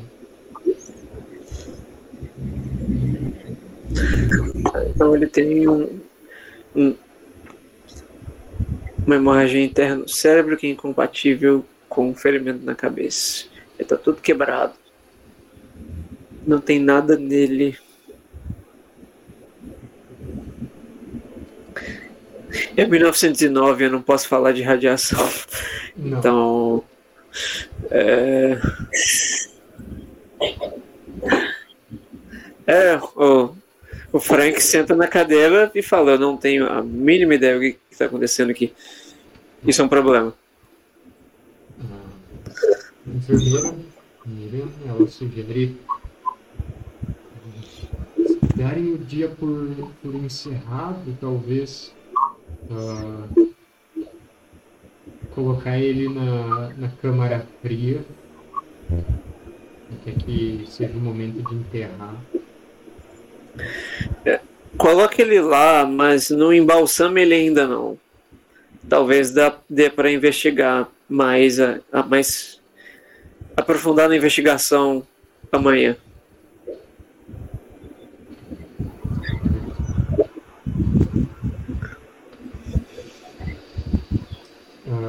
Então, tem algo que vocês queiram fazer nesse momento da noite ou a gente pode avançar um pouco? O que vocês querem avançar? Eu quero. Ah. É, acho que depois de dar uma passada no hotel, uhum. eu quero ir para algum bar ou algum pub, assim, algum lugar que os trabalhadores geralmente vão para então, beber. Como vocês estão afastados, você o, que tem de hotel mesmo é uma. É, é, um dormitório separado, na verdade. Um dormitório melhor do que o dos construtores. E uhum. uh, não tem nenhum bar, não tem nada por perto. É, vocês estão num, num lugar que é, é, tem uma vila a tipo uns 10 quilômetros, mas você teria que ou pedir para alguém te levar ou arranjar algum transporte para lá de noite porque aqui, perto do, do lugar da construção, perto de onde você dorme e tal, não tem nada fácil. Mas os dormitórios não são perto da construção? É, sim, mas eu digo, não tem confortos de uma cidade ali perto. Não tem um... É, as pessoas ficam no dormitório, não vão para um bar. Hum.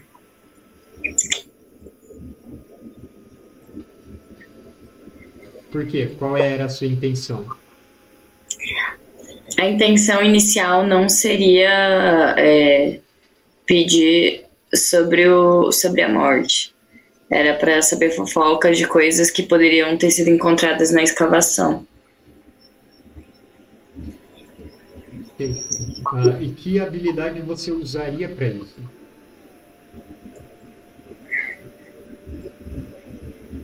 Habilidades de idosas manipuladoras, não sei. É...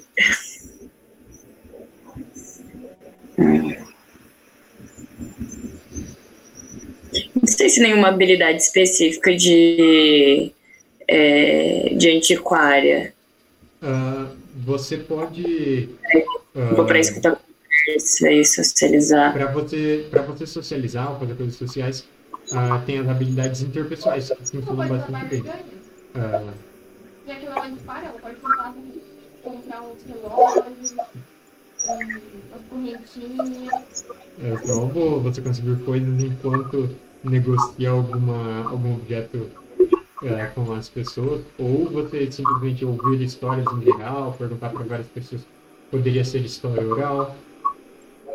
Ah, Eu acho que eu vou, então, já que não tem um bar, não tem nada, aham. eu vou esperar no dia seguinte pra ir em algum mercado, alguma feira, que tipo, é um lugar de tipo, muito fluxo de pessoas. Ok. Algum lugar assim. Tá. É, Então. ah, depois que você se afastou, você consegue uma carona para ir até a vila.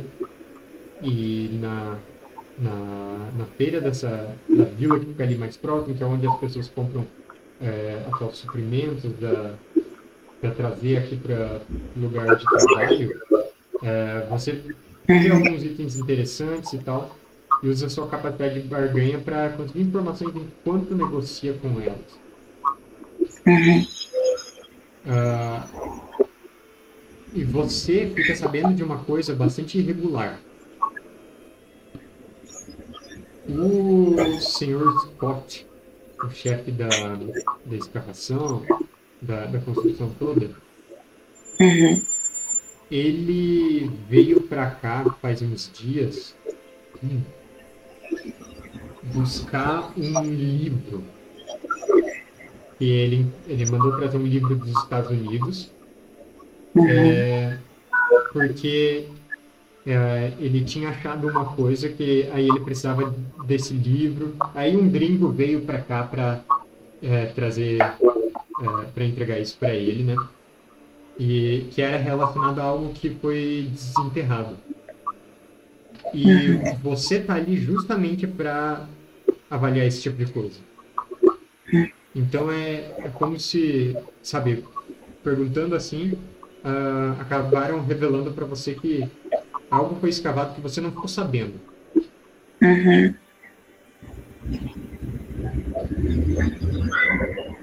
Tá. Isso ainda de noite ou já de manhã? Não, isso de noite ainda. Tá. Você vai para a vila de carona, você pode fazer outras coisas na vila, mas aí, né, para você voltar para o seu dormitório, você tem que pegar essa mesma carona, com um caminhãozinho que foi pegar comida mesmo para as pessoas, para as refeições dos trabalhadores. Eu pergunto se o, o senhor é Scott, né? Uhum. Se o senhor Scott tá na construção ou se ele não tá por perto, se ele viajou. Não, até onde você sabe, ele tá lá sim.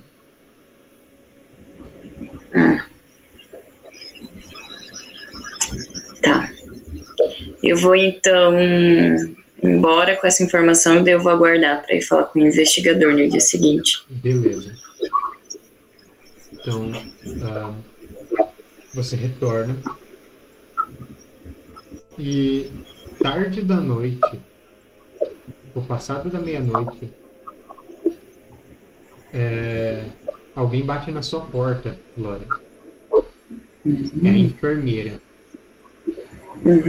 Ela, ela tá com um chale por cima, tá meio frio nessa hora, e ela parece assustada.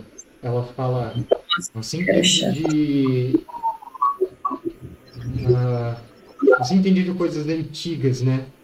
Você é, é- é professora, é, é historiadora? Pra se dizer que eu sei bastante sobre história e coisas perdidas e achadas. Você precisa me ajudar então, porque tem, tem alguma coisa muito errada que eu, tenho que chamar outras pessoas. Você me encontra na enfermaria e ela meio que, que te deixa, sabe? Depois de ter te despertado no meio da madrugada, ela só te deixa com esse recado. Encontra na enfermaria. Tá. Eu. E ela faz isso É, pra cada eu um arranjo- vocês. Ah, ela chama o policial É, ela chama o médico e ela chama você também, Nils. Já que você tinha sido solista, tinha falado que ia a- ajudar as pessoas é, a, a perguntar para as pessoas do, do Carlos e quando ela vai te acordar no dormitório, ah, ela quer que você vá junto com ela até a enfermaria. E ela vai falando. é, eu. O senhor Scott me chamou hoje, agora de noite. E. Ele tinha umas coisas bastante estranhas, ele estava se comportando de um jeito estranho. Eu acho que eu preciso de ajuda de vocês. Estranho como? Ele não fala mais como, como ele mesmo, ele. Ah, de jeito meio. Se não estivesse ali naquele momento, se ele estivesse. Não sei. Mas. Eu já vou explicar. Vocês chegam na enfermaria e com todas as pessoas reunidas, ela vai começar a explicar. Mas o que ela conta pra vocês a gente vai ver depois do intervalo. É, Eu posso pela metade? isso, exatamente. Faz isso não, Matheus, tem criança chorando aqui. Não, vou ter que tomar um chá. um intervalo de uns 10 minutos. Aí a gente vê ah, o que ela conta pra vocês. Então, estamos de volta com a segunda parte da nossa sessão de raça de Cthulhu. O que aconteceu na primeira parte foi durante o dia de trabalho na construção do canal do Panamá, um sujeito tentou suicídio. Ele pulou do alto de uma ah, de uma das beiradas da eclusa que estava sendo construída. Ele não morreu. Ele foi levado para a enfermaria, mas é, isso abalou muitas pessoas. Ninguém conseguiu descobrir o motivo para ele ter feito isso. Então, agora de noite, tarde da noite, a enfermeira Miriam chamou cada um de vocês para a enfermaria de novo. Porque vocês haviam interagido com ela, ela pegou uma certa confiança, ela já conhece vocês há um certo tempo, e vocês estavam é, empenhados em, em entender mais o que estava acontecendo com, é, nesse caso do suicídio. E ela falou. ah, que né, ela tinha algumas coisas para contar para vocês. Então vocês estão reunidos na enfermaria. Essa enfermaria encampou a enfermaria de campo, um lugar temporário, eh, tudo é meio improvisado. E ela diz para vocês o seguinte: ela foi chamada pelo chefe da construção, o Sr. Finlay Scott. É, agora, durante a noite, quando os outros já tinham se recolhido, um dos guarda-costas dele, porque ele tem uns guarda-costas pessoais, aquele é o chefe, os guarda-costas dele havia tido um colapso, era o que ele disse para ela. Ele estava. é, quando ela chegou, ele estava no chão, ele estava convulsionando levemente ainda. Falaram que quando foram chamar ela estava ainda pior. E o Sr. Scott, ele estava se comportando meio estranho. Não estava se comportando como ele. Ele parecia um pouco distante, sabe? Falava de um jeito frio, falava de um jeito um pouco emotivo, ou- não sei, era como se ele não estivesse se importando com isso tudo. E ele ele me deixou cuidando daquilo Eu não tinha muito o que fazer, eu só conferi se ele não. se esse segurança dele estava se recuperando, mas nisso ele foi pro quarto dele.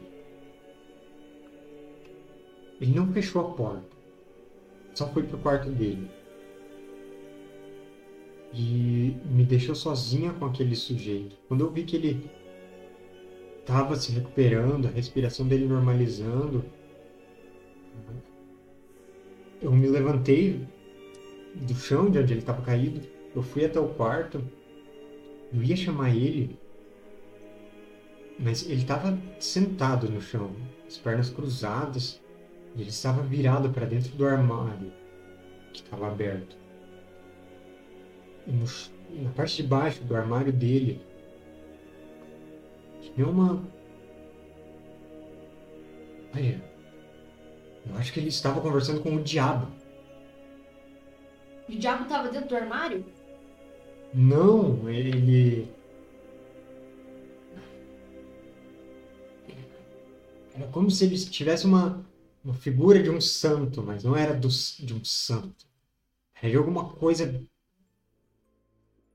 horrenda.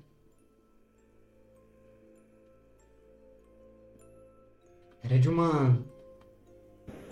Uma coisa que parecia um pouco humana, mas tinha uma cara perversa, uma cara maligna, asas de morcego, assim, uns, uns dentes, umas coisas. Os olhos eram puxados. Hum. O alto.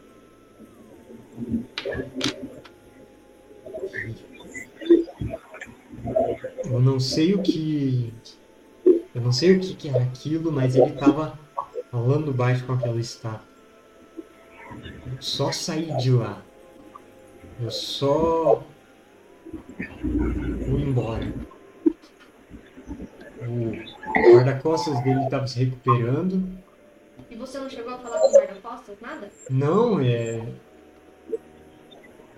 é ele já estava sentado naquele momento. Eu, eu só saí. Eu tenho medo dessas coisas sobrenaturais e, e eu acho que é isso que está acontecendo aqui.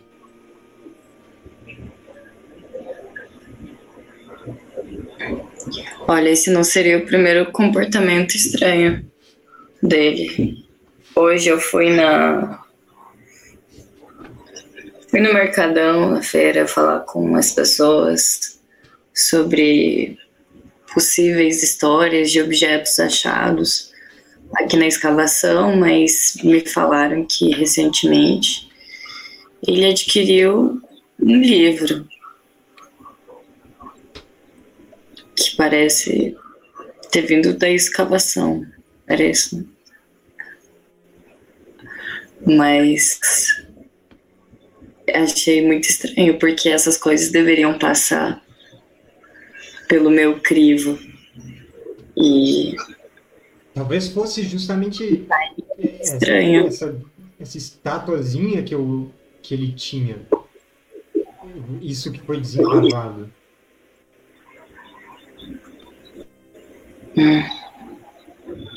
Não era um livro? Não, o livro veio dos Estados Unidos. Tinha um cara que eu conheço que estava lá no, no bar junto com você, ele me contou. Panetone, sai daqui. Bem pra você que o Matheus falou que o livro veio dos Estados Unidos e a estátua foi é. desenterrada. Isso. É, ele tinha pedido um livro para entender alguma coisa que tinha sido desenterrado. Isso. Então, foi o, o que eu disse. Foi o que eu eu, eu o meu se eu tivesse me um pouco bem. De nome Panetone me contou na feira. É, sim.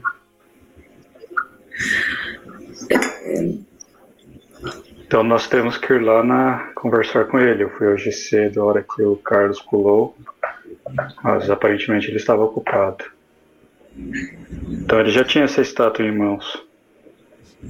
Jovem, jovem. Eu acho que falar com ele diretamente Não vai ser uma boa, porque se ele tá falando com uma estátua do diabo, Mas vocês Mas o Carlos- ver isso. Vocês Ele pode Não. fazer alguma coisa. O Mas Carlos falou que estava pode. falando com o diabo antes. que isso, gente? Você pode invadir o lugar, não precisa pedir permissão para as pessoas.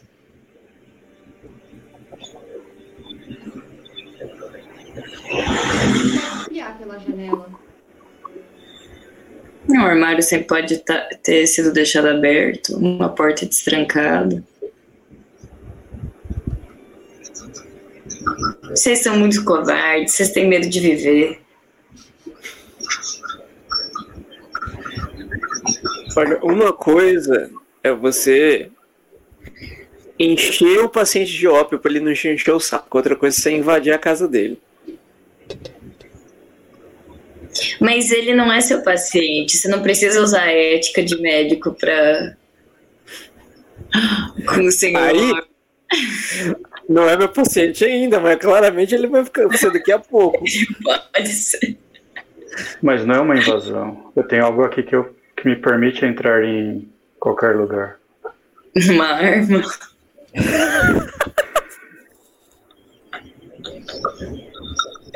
Não permite entrar em qualquer lugar, Rodrigues. Um documento da delegacia de polícia indicando que minha jurisdição para todas as áreas da escavação pelo governo achei- do Panamá. Eu achei que ele ia falar força de vontade. Falta de noção. Grosseria.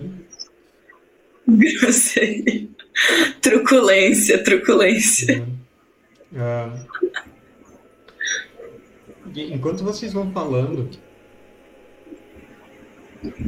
é, podem sentir perigo. Todos. Hum. Quem quiser. Eita. Sim. Eita. Meu Deus. Eu perdi todos os pontos.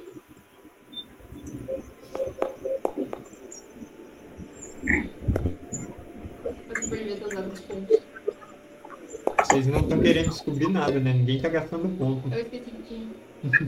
Ah, Hum, posso adicionar depois? não. Rodrigues e Dr. Lewis, vocês sentem um arrepio e olham para trás ao mesmo tempo, por cima dos seus ombros. É, mas vocês estão sozinhos ali na enfermaria. Ah, né, só, só estão aqui os presentes e a enfermeira. Quando vocês olham para frente, a Luz e a Glória ainda estão conversando, mas a enfermeira Miriam, ela tá olhando na mesma direção que vocês sentiram aquele breve instinto de observar. E ela tá assim de queixo meio caído, só observando. Eu vou lá onde ela tá olhando. Eu falo pro médico cuidar da enfermeira aí. Você se um faz menção de se mexer e ela pergunta. Ela aponta o, o dedo e- um pouco assustada e ela fala: Quem é você? E então vocês veem ela desaparecendo no ar. Que? Na frente de vocês. Ela não está mais lá, em um segundo. Que? Que Ah, porra é essa? Eu preciso que vocês joguem uma estabilidade. Eu quero usar pontos, muitos pontos. Ah, Joga o quê? Pontos. Estabilidade, por favor. Como eu vejo quantos pontos eu posso gastar? É, você pode dizer. Não, mas qual é o máximo? Ok. Ah, olha, é, não existe um máximo. A questão é que não vale a pena você ah, você gastar mais pontos do que você acha que você vai perder. Eu tô acostumado, eu já vi muitas pessoas desaparecerem. Tá, mas tipo, se eu gastar tantos pontos agora, eu não posso usar no próximo teste, né? Tipo, Seus pontos vão acabando. Sim, mas quantos pontos eu tenho? Olha no lado esquerdo da ficha. Sim, é oito. É isso? Isso, você tem oito. Tá, beleza. Eu vou usar. Um. Clique em Tá, estabilidade. daí eu. Aí você pode fazer jogada a partir de lá. Aí vai pra você colocar um. Quantos pontos quer gastar? Nossa! Tá, e onde eu clico agora pra jogar? Olha só. Ah! Bem agora que eu tirei seis. Eu tô muito só, eu já vi demais. Frank e Luz.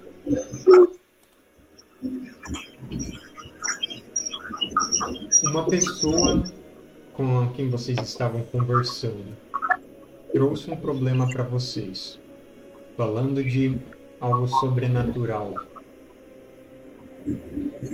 Subitamente apontou para uma direção, perguntou quem era alguém E claramente não tinha ninguém ali. não tinha ninguém. Então, diante dos olhos de vocês, a face amedrontada dela desapareceu. Ela sumiu. Como se. Ela não foi levada. Ela deixou de existir. Isso é extremamente chocante. E vocês perdem seis pontos de estabilidade. Seis Seis pontos. pontos de uma vez. A luz tá louca já. Eu tenho menos um. Menos um. Eu tô com. Eu tô com três. Ah, Luz, Ah, tem mortes e desaparecimentos que você está presenciando nesse mesmo dia e uma coisa atrás da outra dessa forma você você não sabe mais o que achar disso tudo você sente a adrenalina instantaneamente você sente essa reação de de pânico chegando. Mas do que do que vocês deveriam ter medo agora? Não tem nada aqui, absolutamente nada. Que torna tudo pior. É, como você está negativa, você não pode mais gastar pontos de habilidades investigativas ou para ter aqueles benefícios extras. Ainda pode usar as habilidades para encontrar pistas. E as dificuldades aumentam em um ponto dos testes que você fizer. E você está abalado. E eu quero saber o que Mateus. vocês fazem. Hum, diga. eu posso rolar um D6 pra vitalidade pra saber se eu fiz xixi na calça ou não? Você fez. Se você quer, você fez. É. Eu- assim, eu não tô negativo, mas eu tô com três, então eu também tô meio. Uhum. Tá muito legal não.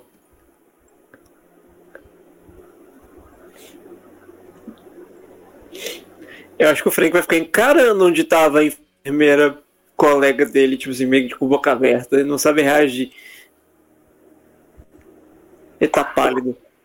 Eu levanto a minha bengala e falo, Deus meu. Gastei todo meu espanhol agora. Eu quero ir lá onde ela apontou que tinha alguém. Você vai Você vai ali no meio da enfermaria. A enfermaria tá mal iluminada agora, porque só tinham vocês, não é horário de funcionamento, não tem ninguém internado aqui nem nada. Você fica parado ali no meio da enfermaria, simplesmente encarando o vazio ao seu redor. Qual era o nome da enfermeira? Miriam. Miriam? Eu quero tentar chamar ela. Miriam. Você só Tá por aí. sua própria voz. Eu quero tentar passar a bengala onde ela deveria estar. Cutucar o ar. A bengala não acerta nada ali. Hum. Ela não tá ali? Eu quero ir pra sala fria para ver se o corpo do Carlos está lá. Tá. É, essa câmera fria ela fica um pouco longe dali. Nesse momento ela ficaria no na parte fechada. É, porque ela fica junto com, com armazéns. As pessoas não gostam de saber disso, por isso a maior parte dos funcionários dessa, dessa operação toda é, não sabem.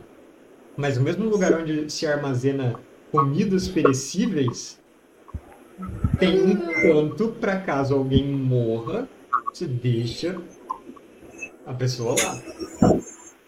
É, e tudo isso fica numa área cercada por arame farpado. É, é onde o policial já tinha ido mais cedo. Tem uma guarita com um vigia constantemente lá. E lá ficam os armazéns, ficam alguns depósitos de coisas importantes, depósitos de, de explosivos né, usados na mineração ficam lá, vigiados. A casa do Finlay Scott também fica no meio daquela área. Hum, então eu vou junto com ele que eu quero ir na, na casa do americano. Eu quero ir na casa do chefe também. Eu não quero ficar sozinha, eu vou junto. No caminho eu quero perguntar pra Luz se ela sabe de alguma estátua, já que a senhora Glória falou de, de uma estátua que foi descoberta. Se ela viu alguma coisa, se ela sabe. Bom, eu sei Algo. que não.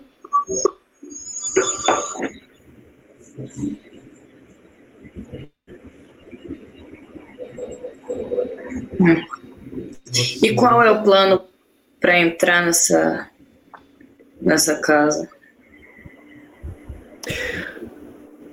Bater na porta e perguntar se podemos entrar.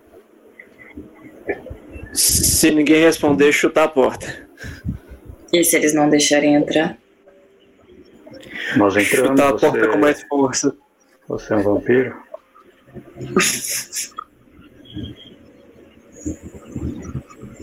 Ah, no caminho até lá, vocês saem da enfermaria e começam a subir o aclive dessa estrada de terra, tropeçando um pouco na escuridão da noite, nos, eh, nas marcas de esteira das máquinas pesadas que tem no chão. O acampamento está super silencioso nesse momento. Ah, tá vindo um retorno da música de alguém. Talvez seja meu. Diminui o volume da música aí, que daí não deve pegar, Bel. É, mas ah, vocês vão se aproximando daquela área. Aquela área cercada. é, ela é um pouco mais iluminada, afinal de contas. É melhor para se vigiar uma área iluminada. Alguém quer jogar sentir perigo nesse caminho? Eu Só quero. perguntando casualmente. Aham, Tá bom. eu tô abalado, então eu quero. Uhum. E eu vou jogar três pontos de sempre perigo. Tá bom. Hum, como é que eu vou jogar? Deixa eu jogar diretamente.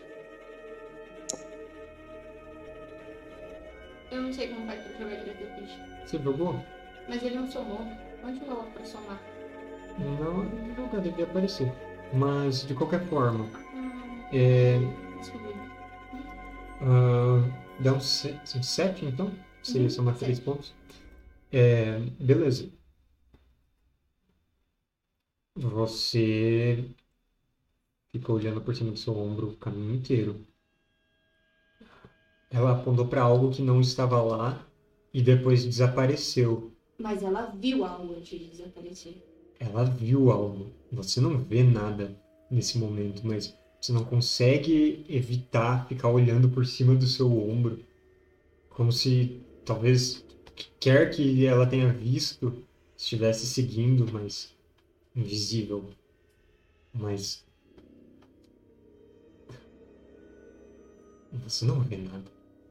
Vocês chegam perto dessa perto da, da cerca, perto da guarita.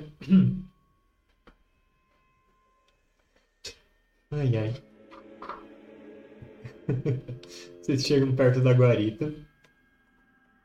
E tem um. Bom, tem um vigia lá. Vocês vão chegar todos juntos. O que vocês querem fazer? Me digam aí.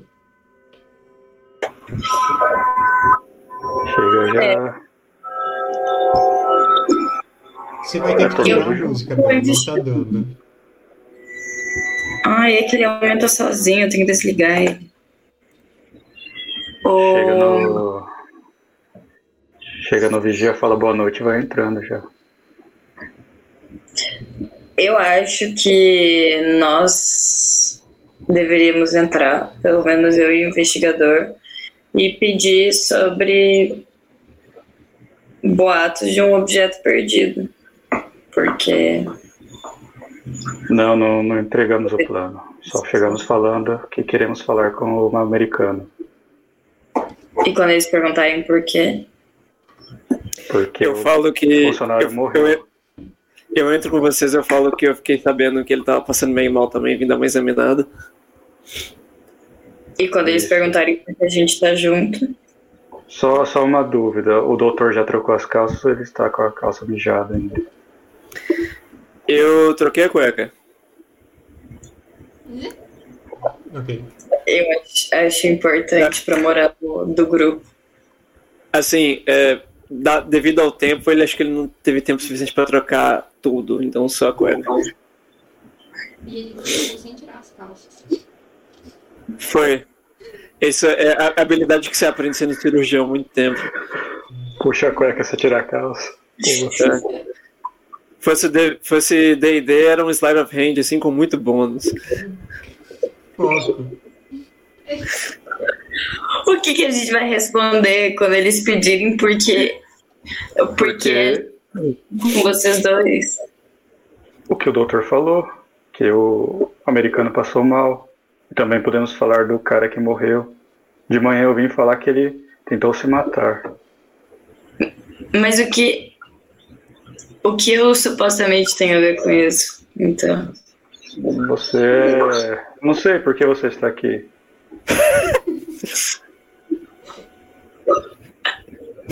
Por que a senhora está aqui? Responde aí, Ah. Bel. Eu quero saber o que é aquele objeto e o que é aquele livro.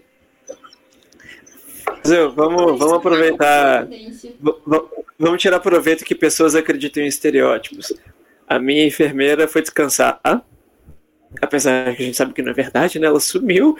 É, ela foi descansar. Aí eu pedi ajuda pra senhorinha que conhece os remédios aí, sabe um pouquinho de, de medicina, pra me ajudar. E ela tá vindo aqui me acompanhar pra ajudar a examinar o, o chefe. E o trabalhador ali? Olha, eu sou forte. Se tiver que carregar alguém, eu ajudo. Ou eu sou guarda-costa também, ver. Guarda-costa da polícia? Sim. Acho justo. Ou a gente poderia dizer que tem informações sobre, sobre o que aconteceu e gostaria de passar pro, pro chefe. Eu não sei o que vocês querem dizer, mas vocês chegam diante da guarita e chamam logo a atenção do, do vigia. O portão tá fechado e ele se inclina para fora e ele fala: Meio tarde para um passeio, né? O que está acontecendo? É um caso de emergência. Ah, de que tipo? O, O che- doutor daqui sabe melhor.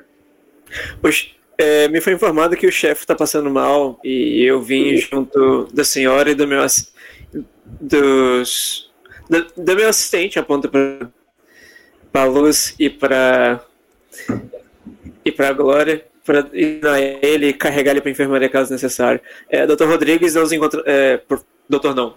Por- o Rodrigues a gente encontrou pelo caminho, ele disse que ele ficou ocupado e veio acompanhar também para se podia nos ajudar a qualquer coisa. E elas Sim. É o que eu, é o que eu comentei agora. ó, a Glória tá me ajudando, porque minha enfermeira tá descansando, então ela tem, conhece, sabe tratar é, doenças e etc. Então pedi uma moral para ela.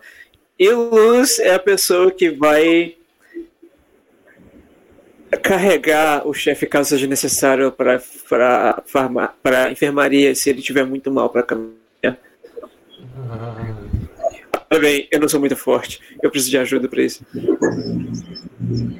Você deixa o, o vigia um pouco confuso e. A é, intenção. Ele reconhece o médico, ele reconhece o policial e a- as duas auxiliares, ele simplesmente tá, é, sai da guarita, destranca o portão, abre para vocês. É um daqueles portões grandes, porque né, tem que entrar caminhões por aqui de vez em quando. Então, é, ele abre só uma fresta para vocês passarem.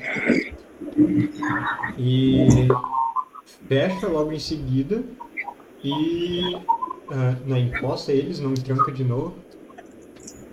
E ele volta para dentro da guarita, de onde ele fica meio que observando vocês se afastarem. Aonde vocês vão?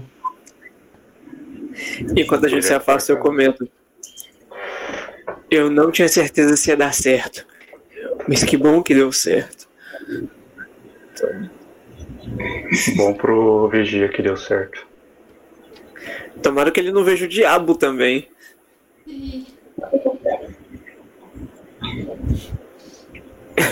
Então, As pra vão? As más pra casa. Todos vão para casa, ok.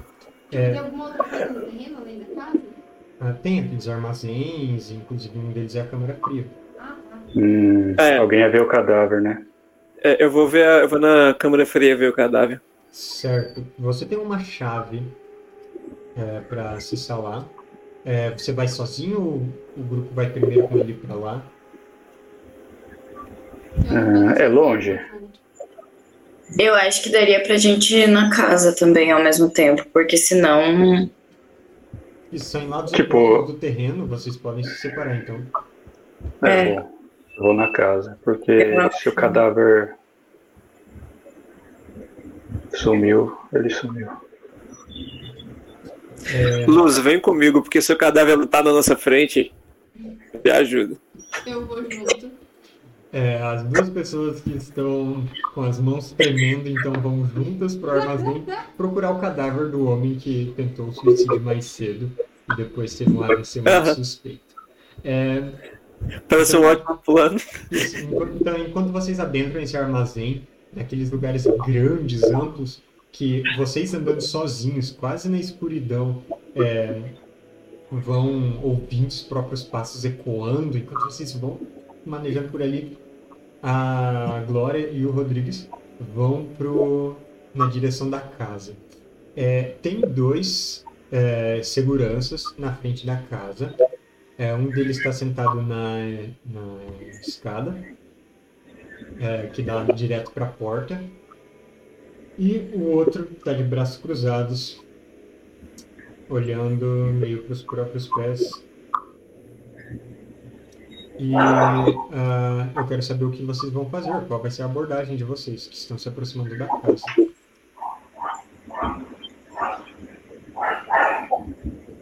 Falar que viemos falar com um americano. Assuntos da polícia. E do governo panamenho. Um do, o segurança que estava em pé ele levanta o olhar. Ele fala: Sr. Scott está dormindo agora. É de extrema urgência, ele precisa ser acordado. O governador ligou. Que habilidade você quer usar para convencer ele a te deixar entrar, cara? Deixa eu ver. Mentira das lavadas. Quantas balas eu tenho no meu revólver? Ah, seis, eu acho. Uau. Não, você vai ter que usar depois isso, guarda.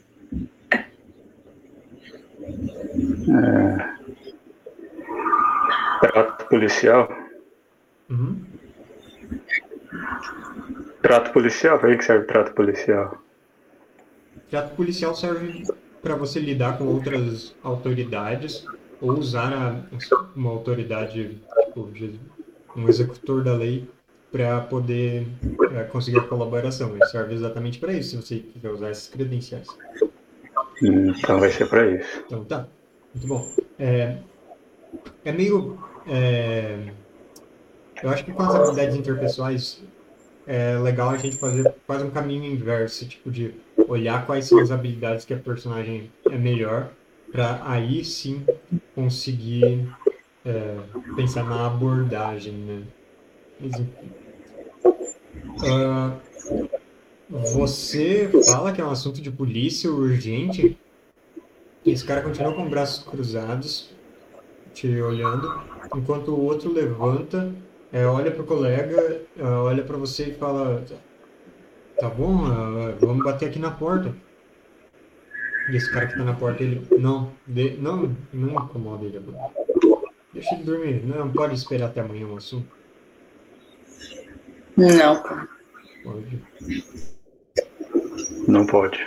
Eu, eu posso usar, sei lá, convencimento, história oral, barganha, alguma coisa para para ajudar nisso. Você pode me dizer o que você quer fazer? Eu quero dizer para esses senhores, já passou da minha hora de dormir. Se eu, uma senhora, nessa situação, tô aqui acordada, respondendo a uma emergência, vocês não podem acordar. Esse homem, jovem, forte, ele não pode perder uma hora de sono, é isso que vocês estão dizendo? Que vocês não respeitam o chefe de vocês a ponto de achar que ele não pode acordar um minuto para resolver coisas sérias, que ele não tem essa capacidade. Ele é o quê? Uma criança agora? Tá precisando das oito horas de sono dele? Um dos seguranças ele fala: Cara, vamos só bater aqui na porta. E ele tipo, bate na porta assim três vezes e o outro afasta ele. Fala: Vamos deixar ele descansar. Ninguém vai entrar agora. Eu quero pegar minha bengala, colocar no peito desse homem e falar: O que, que você tá aprontando, mocinho? Acorda seu chefe agora. Ele puxa a sua bengala e te dá um soco na cara. Eu puxo o revólver e dou um tiro de, de atenção nesse segurança. Quantos. Quantos. Atira é... nele, uma velha. Uh, calma aí. Agre- ag- Agredir o idoso. Vamos fazer uma jogada aqui. É... Lá. Eu topo a própria Pablo gritando: Segurança! É, deixa eu fazer uma jogada aqui.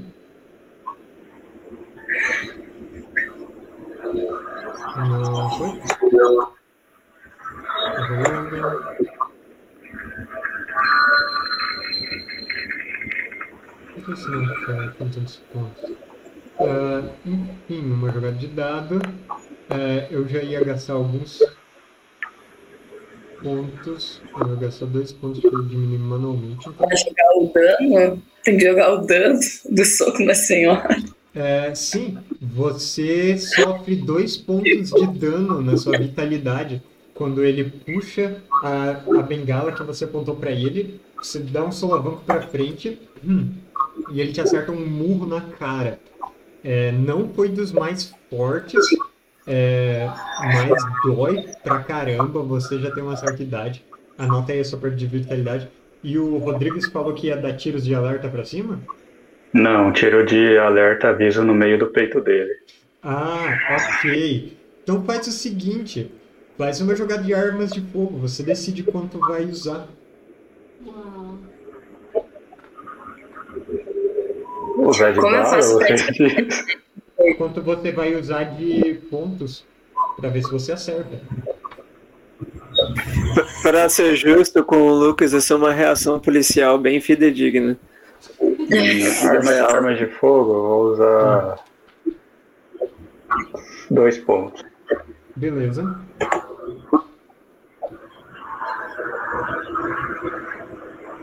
Ok. Você tá. é, você então tem é, três para acertar. Rola mais um D6 do dano.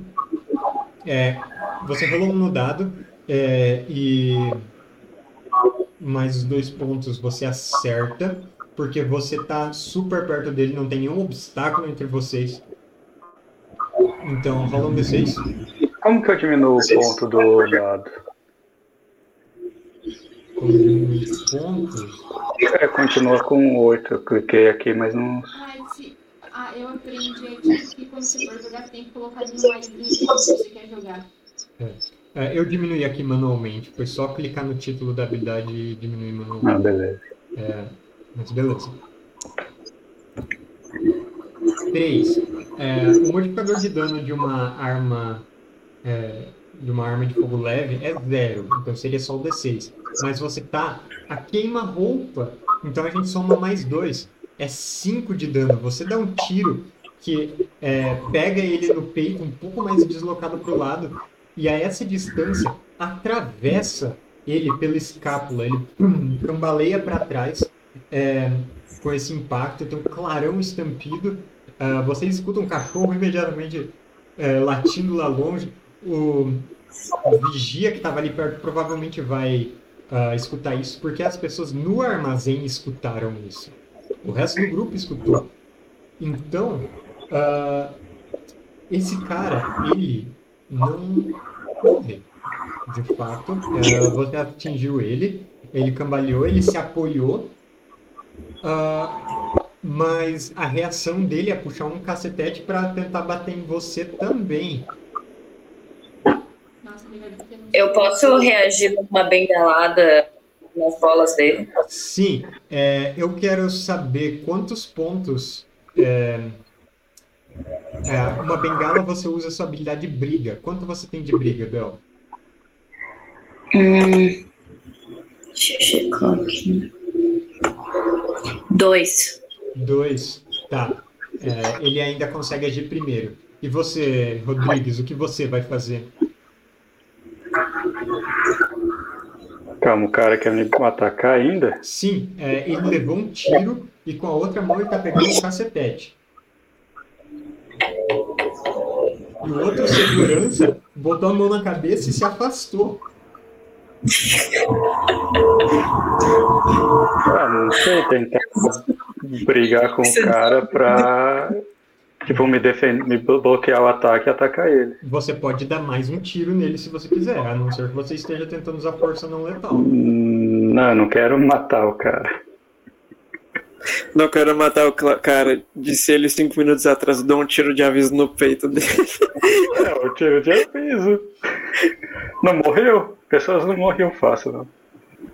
Ele tá vertendo sangue daquele tiro, a camisa dele tá toda manchada, empapada agora. É, Tá, é, você quer então fazer o quê? Bater nele com a coronha da sua arma? Isso. Você pode usar briga pra isso. Quanto você tem de briga?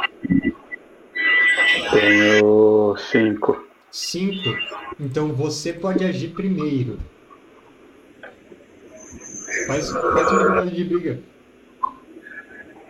Calma aí. Onde eu desconto minhas balas? Não precisa contar bala. Hum. Teste. Quatro. Você acerta esse cara com a coronha da sua arma. Pode rolar mais um D6. É, um D6 menos um agora. Um D6 menos um? Uhum.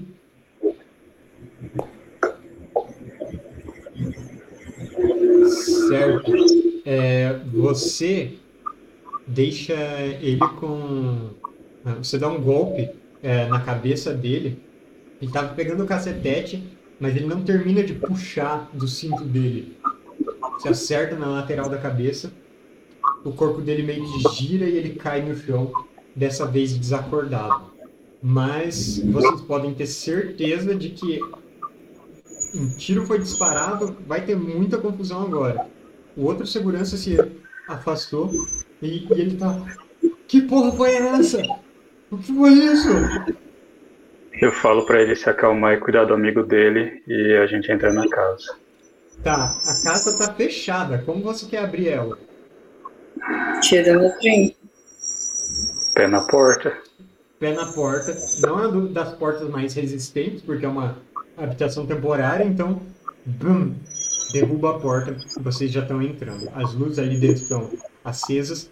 É, vocês estão primeiro num ambiente quadrado que tem uma, uma mesa num canto que um canto serve de escritório e no outro tem um sofazinho de canto.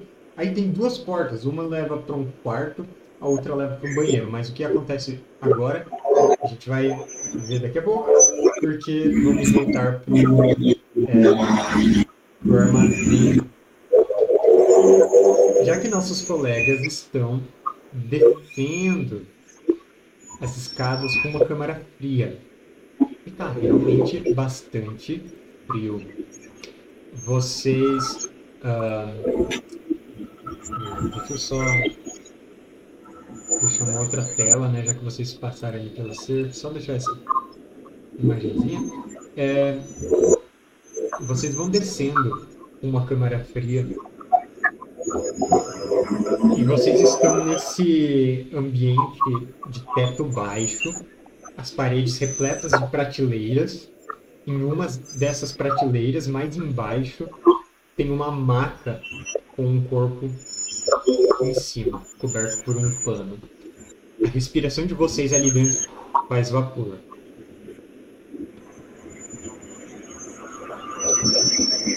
O que vocês querem fazer? Vocês querem fazer? Uh, eu quero entrar com muito cuidado e procurar o corpo do Carlos, onde a gente supostamente deixou ele. Ver se ele tá lá, ver se ele tá diferente. Eu quero ver ele. Você vai até ele, perde o, o pano que estava cobrindo. Ele ainda está lá. Tá como você esperava. Tem alguma coisa de diferente com o corpo? Você tira todo o pano.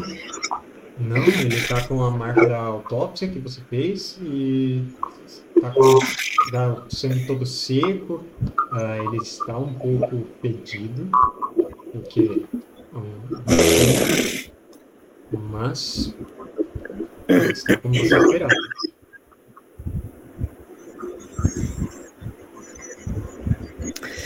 É,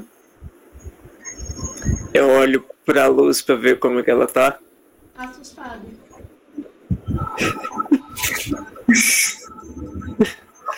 uh... Em uma posição como se o fosse levantar a qualquer minuto. Joguem sem por perigo. Vamos ver Eita. quem tira menos. Oh, não. Pera. Mas se tirar menos, vai sentir mais medo ou menos medo? Não falei pra que é esse teste? ok, a luz tirou menos. Isso significa que você, Frank Lewis, vê o diabo.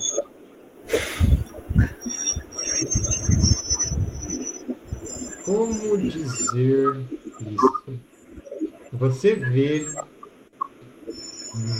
Você vê parado na base da escada por onde vocês vieram. Uh, um sujeito alto, o crânio alongado, um cabelo comprido pendendo dele. Ele tem olhos meio grande demais, ovalados. Parece que ocupam.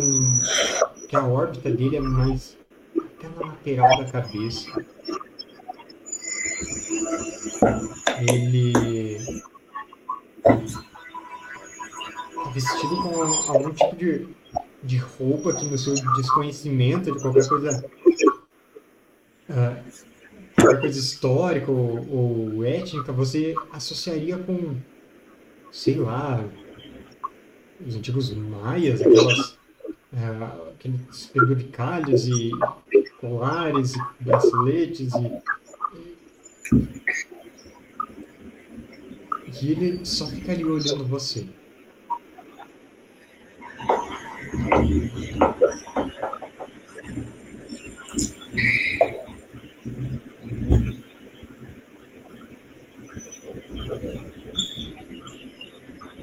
Luz, o seu colega ele está estático, olhando para um ponto fixo. Eu olho pra ponta e não vejo nada, imagino. Não. E eu chamo o doutor. É, E eu, tipo, pego no ombro dele assim, doutor! o, o, o Frank fala assim. o- ele aponta pra onde ele tá vendo e fala. Ele tá ali. Quem É o tá ali? diabo. É o diabo.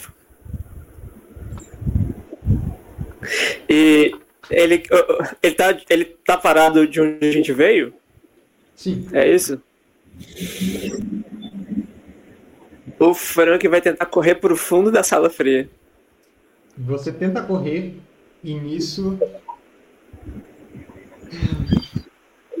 Seu primeiro passo parece que não toca o chão. Você sabe o que está acontecendo aqui, né? Eu preciso. Eu preciso ver o quanto talvez a, a sua forma física é apegada ao plano material, Igor. É, eu preciso que você faça uma jogada de estabilidade. Quantos pontos você quer gastar nela? Eu só tenho três pontos. Você pode ficar negativo, não tem problema. Atira na própria mão pra você retornar pra realidade. Parece uma ideia tão boa. Eu vou gastar uma quantidade aqui de pontos. Já deixei digitado aqui, peraí. Pode. Quando eu puder falar, tu fala. Você pode fazer a jogada. Pode gastar quantos pontos quiser. Eu gastei todos. Ok, você vai ficar com zero de estabilidade e eu vou fazer uma jogada. Não, não. A gente tirou o mesmo no dado, mas eu tinha determinado que eu ia gastar quatro pontos.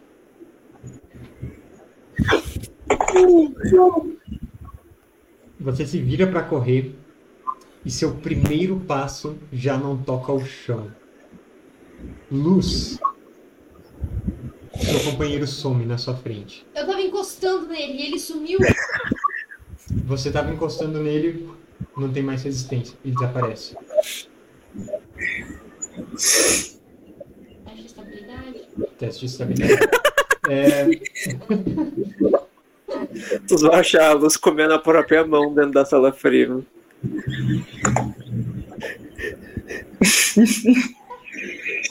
Relaxa, ele vai estar morto já. Ah, eu não tenho como colocar pontos, né? Porque não você tá negativo, você pode gastar mais pontos ainda. Cinco. 5 é suficiente. Ah, talvez agora a sua resposta de luta ou fuga te, te deixe mais focada em sobreviver do que em entrar em pânico. E você não perde pontos de estabilidade. Eu saí com o você sai correndo, corre escada acima e vai pra onde? Em direção à casa. É, certo, é mais ou menos nessa hora que você escuta um tiro e você sai correndo do armazém. É, você consegue ver ao longo de uma, uma rua, uns 50 metros pra frente, onde fica a porta da, da casa onde eles foram, você vê o Rodrigues chutando a porta e eles entrando na casa. E é nessa hora que a gente retorna Enquanto você vai lá para casa, os outros já estão entrando. Rodrigues e Glória, vocês entraram naquela casa onde tem esse, esse pequeno escritório e sala nesse ambiente de entrada. Aí para um lado fica o quarto e para outro fica tipo, área de serviço, cozinha. O que vocês querem fazer? Eu pergunto pra Glória se ela lembra onde que a enfermeira falou que viu o americano e a estátua. No quarto dele? Dentro da- Então, Não foi no escritório, então. Pelo que eu entendi, foi no quarto dele. Então vou- vamos no quarto dele. Eu vou na frente com a arma na mão. Ok. Ah, você vai na frente, arma em punho, Não é melhor. entra no quarto e tem o cano de uma arma apontando para você. Quem atira primeiro? O Finlay Scott está virado para a porta com uma espingarda. Vocês estão a dois metros um do outro. Você tem um revólver, ele tem essa espingarda. É, eu acho que como policial eu tenho vantagem em atirar primeiro. Quantos pontos de arma de fogo você tem? A arma dele tá mais quente, Matheus. A sua arma Calma aí. tá. No total o que sobrou? Que sobrou Seis. seis. Ele só tem dois. Faz a sua jogada de arma de fogo primeiro.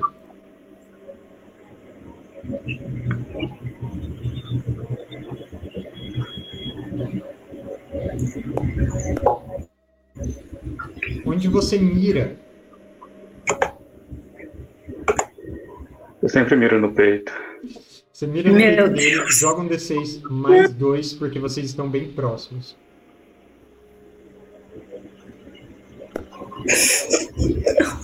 Cinco. Você atinge o peito dele ao... e um segundo depois ele aperta o gatilho. Então ele vai usar todos os dois pontos de arma de fogo que ele tem. E você é atingido. A essa distância, a espingarda causa mais 3. Eu não tenho. Você também sofre 5 pontos de dano. Os dois tiros, os dois atingidos. Ele levou o tiro no peito. A arma cai da mão dele logo depois que ele atira. ah, e ele meio que cai na direção de um, de um armário fechado atrás dele botando a mão no peito. Ah, e você sofreu 5 pontos de dano também. Quanto você tá de vitalidade?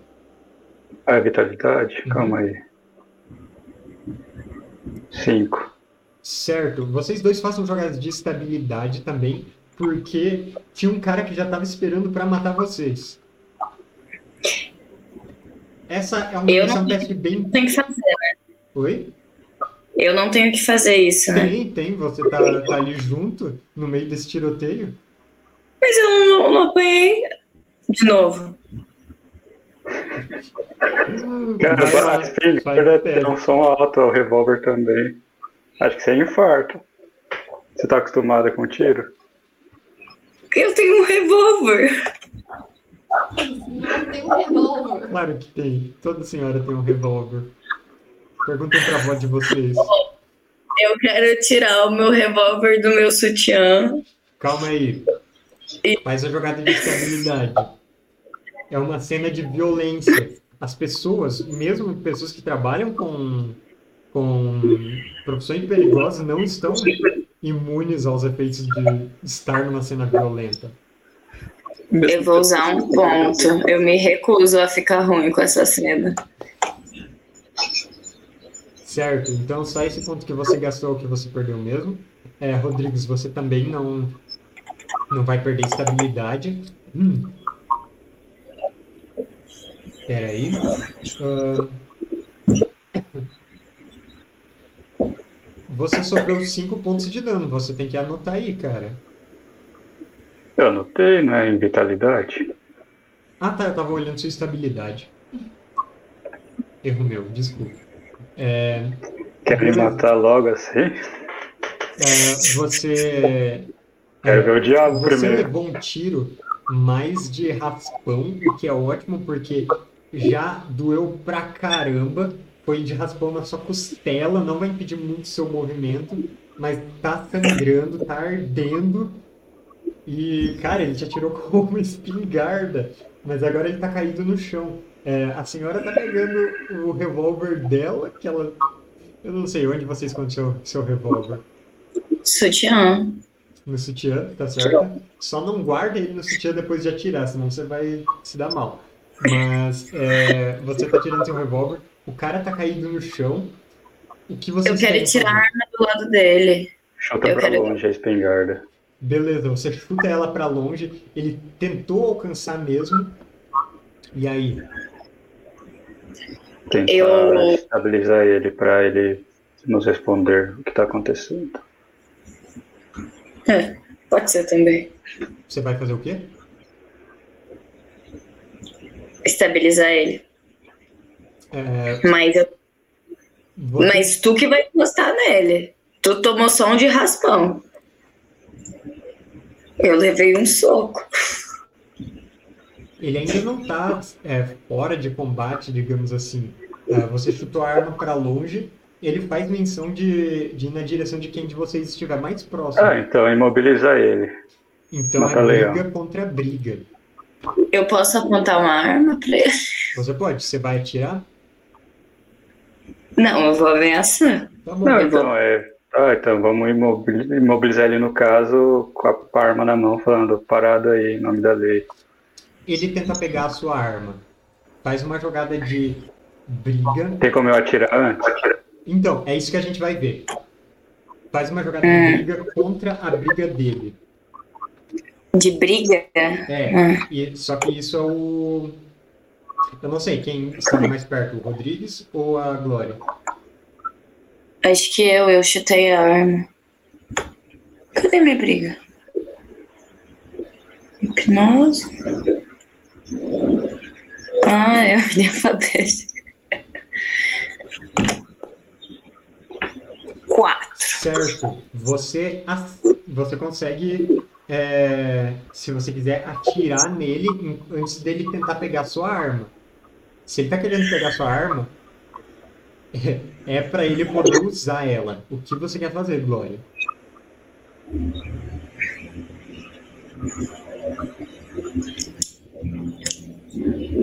Você conseguiu reagir Eu antes posso dele pegar sua arma. onde eu atiro? Eu posso, eu posso escolher onde eu atiro? Pode. Eu quero atirar em um lugar que deixe ele muito vulnerável, mas não seja muito letal. E qual lugar é esse? Não sei, o que é melhor, no ombro ou Rápido, rápido. no meio das pernas? No meio das pernas, então. É, Aí é, aí é muito letal. faz joga, sangue muito rápido. joga o dano da arma de fogo. Não precisa rolar pra acertar. Que isso? Mas se eu preciso imobilizar ele sem matar, eu quero as fofocas ainda. Como é que eu jogo a arma? É no equipamento mesmo. É, só rola um D6 mesmo. A gente já vê. Isso aí é pior que morte. Ah, olha. É. Sete.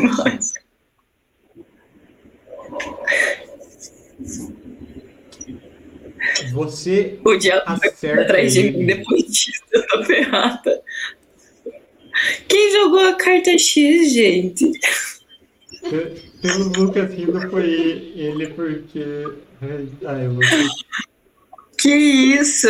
No meio das pernas no joelho, Lucas.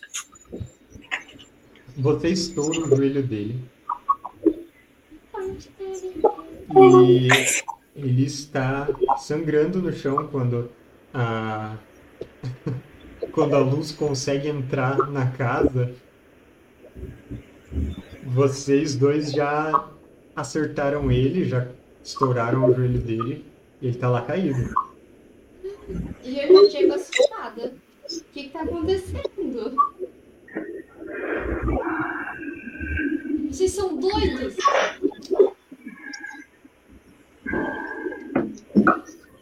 Cadê o doutor? Ele sumiu. Igual a enfermeira. Como assim sumiu? Sumiu pra onde? Fugiu? Não, ele, tá- ele, ele tava na minha frente e de repente não tava mais. Simplesmente sumiu. Igual a enfermeira? Sim. Joga instabilidade, Rodrigues e Glória.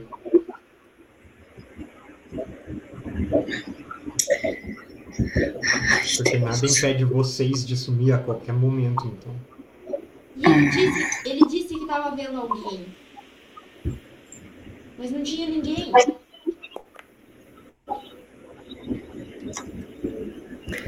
poder do ensino superior não funciona contra o diabo.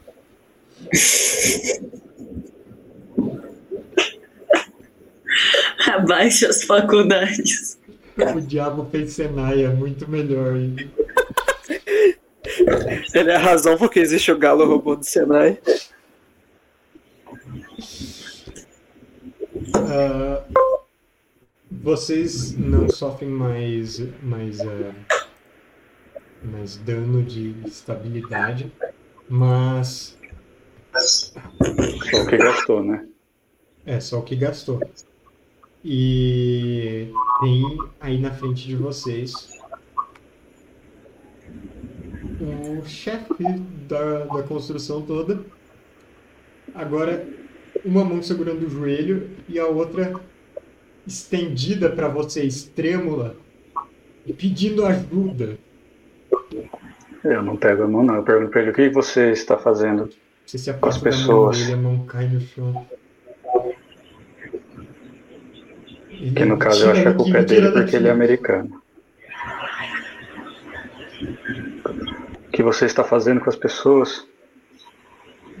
Ele já tá berrando. Me tira daqui, me tira de perto, me tira daqui. Arrasta ele pra fora do quarto. Eu não vou relar nele, não. Eu arrasto, eu faço o primeiro Ele reclamar. Você vai fazer primeiro socorros antes de arrastar? É, beleza, faz uma jogada de primeiro socorros. Não, vou usar um ponto. Beleza. Eu quero falar pro chefe e não tente nada, porque tu tem mais um joelho pra eu atirar. Eu vou revirando as coisas enquanto isso. Embaixo da cama, os armários, as mesas. Ok. É, certo, Luz. Você faz um tourniquet na perna dele. Esse tipo de coisa pode acabar, sabe? Um tourniquet errado pode ser muito ruim, mas pior do que um tiro atravessando a patela não vai ser. É, então, você faz esse tourniquet, a perna dele para de sangrar assim, ah, e você começa a arrastar ele para fora. Ah, ele tá ávido para se afastar, ele tá segurando seu braço com toda a força, deixando seu braço branco. E, ah, Rodrigues, você vai revirando as coisas no quarto. Quando você abre o armário, tem essa estátua, essa pequena estátua. É, parece ser feita de aquela pedra porosa, tipo pedra sabão, é, meio uns 30 centímetros de altura, asas esculpidas, ah, mãos esculpidas embaixo, meio juntas, ah, uma cabeça alongada, ah, olhos é, ocupando grande parte desse rosto e uma profusão de tentáculos que se derrama é, a partir de baixo dos olhos e forma esse padrão todo sobre o peito dessa criatura. É Humanoide, isso. não humanoide ao mesmo tempo. A estátua que a enfermeira descreveu. Bom, ela descreveu muito mal, você percebe. Essa estátua é cheia de outros detalhes, inclusive é, ela, é, ela é muito intrincada. Ela não é simplesmente porosa, parece que cada entrância, cada vinco nela, ele é. Ele tem alguma precisão, alguma intenção nisso tudo. O que você faz? Atira. Eu atiro na estátua. Você faz a mira, atira na estátua estampida. Enquanto isso, Doutor Meu Deus. Frank Lewis. Você está em um mar de águas rasas, em que a cada ondulação da superfície sobre a qual você está em pé, um, novas cores ondulam junto. A água sobe e essas cores se tornam mais brilhantes, mais é, verdes, azuis, violetas e outros tons, e ela desce, elas se tornam mais escuras, mais amareladas, mais vermelhas. Parece um tom profundo que não para simplesmente no seu sentido de visão, afeta seus outros sentidos. Parece que tem montanhas distantes por todos os lados, mas é difícil discernir qualquer coisa porque tem uma neblina que cobre tudo. E você tá sozinho ali. A única coisa, a única coisa que você sabe disso tudo é que você tá sozinho ali, onde quer que ali seja. Eu preciso que você faça uma jogada de estabilidade que vai doer. Tô te avisando que essa vai doer se você falhar. Porque Não é todo dia que alguém é desmaterializado. Uf. Chama a enfermeira pra te dar um chazinho. Quantos pontos você não gastou nenhum ponto? É, não. Não? Ah, Eu, eu devia? você sofre 8 pontos de estabilidade. Te leva pra quanto? Olha. Isso me joga direto pra menos 8. Menos 8. Certo. Ah, você. Bom, é difícil falar do futuro nessa situação, porque é, né, a gente não sabe se você vai ter um futuro. Mas eu acho que se você se recuperar disso, você vai passar a vida inteira tendo delírios. Você vai ter essa loucura, essa ah, doença mental ah, estereotipada Lovecraftiana de uma loucura do mitos de delírios para a vida toda, cara. É, mas tendo falhado, você vê a água ondular e quando você se dá conta tem uma outra figura ao seu lado. A enfermeira tá ali. Ela olha para você tão surpresa quanto você deve estar olhando para ela agora. Ela parece estar dólar igual eu tô. Ah, ela, assim como você, ela não parece nesse, pertencer a esse lugar. E ela vê você e ela reage mais agressivamente. Ela, você, você é você ou, ou você? E, e ela vai se passando.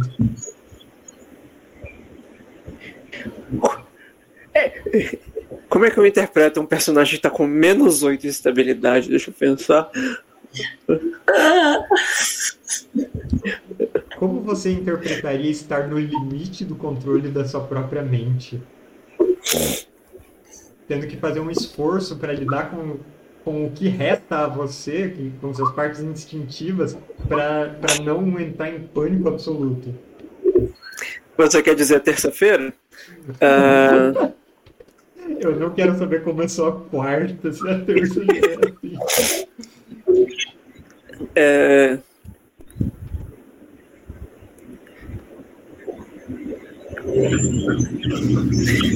Ele vira pra ela, ela tá né, falando de uma maneira mais agressiva e ele reage com pânico.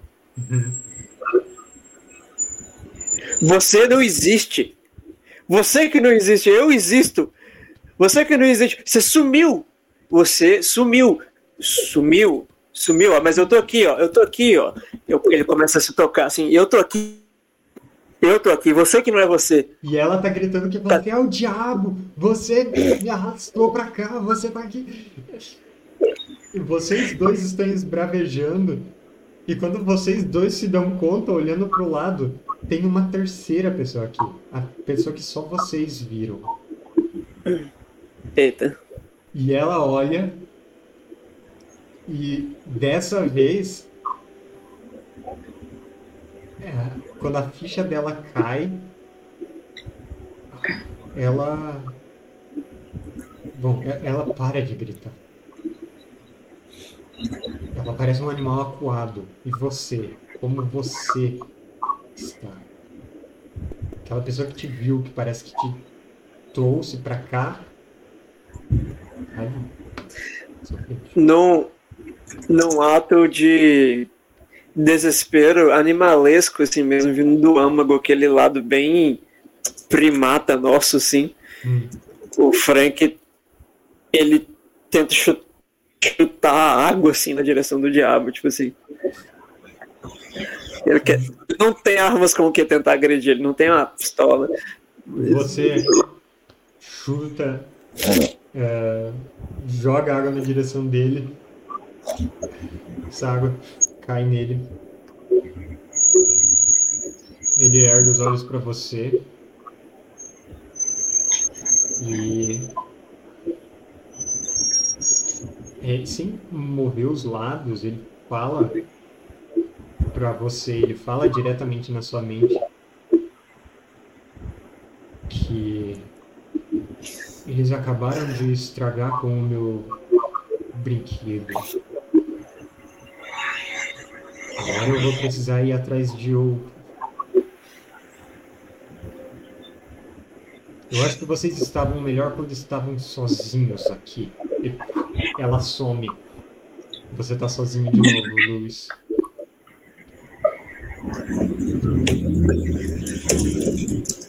Mas que caralho, o que, que você tá fazendo comigo? O que, que eu.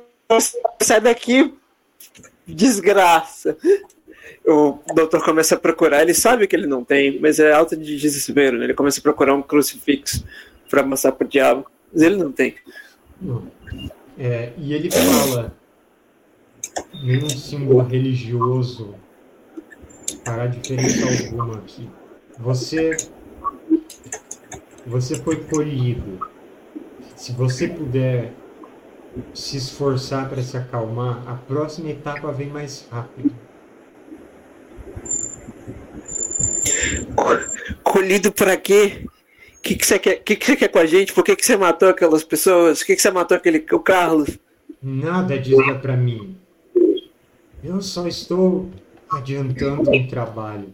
Se você pudesse tranquilizar ele some no meio de uma frase, é, quando um ídolo de humanoide com cara de polvo é explodido por um tiro.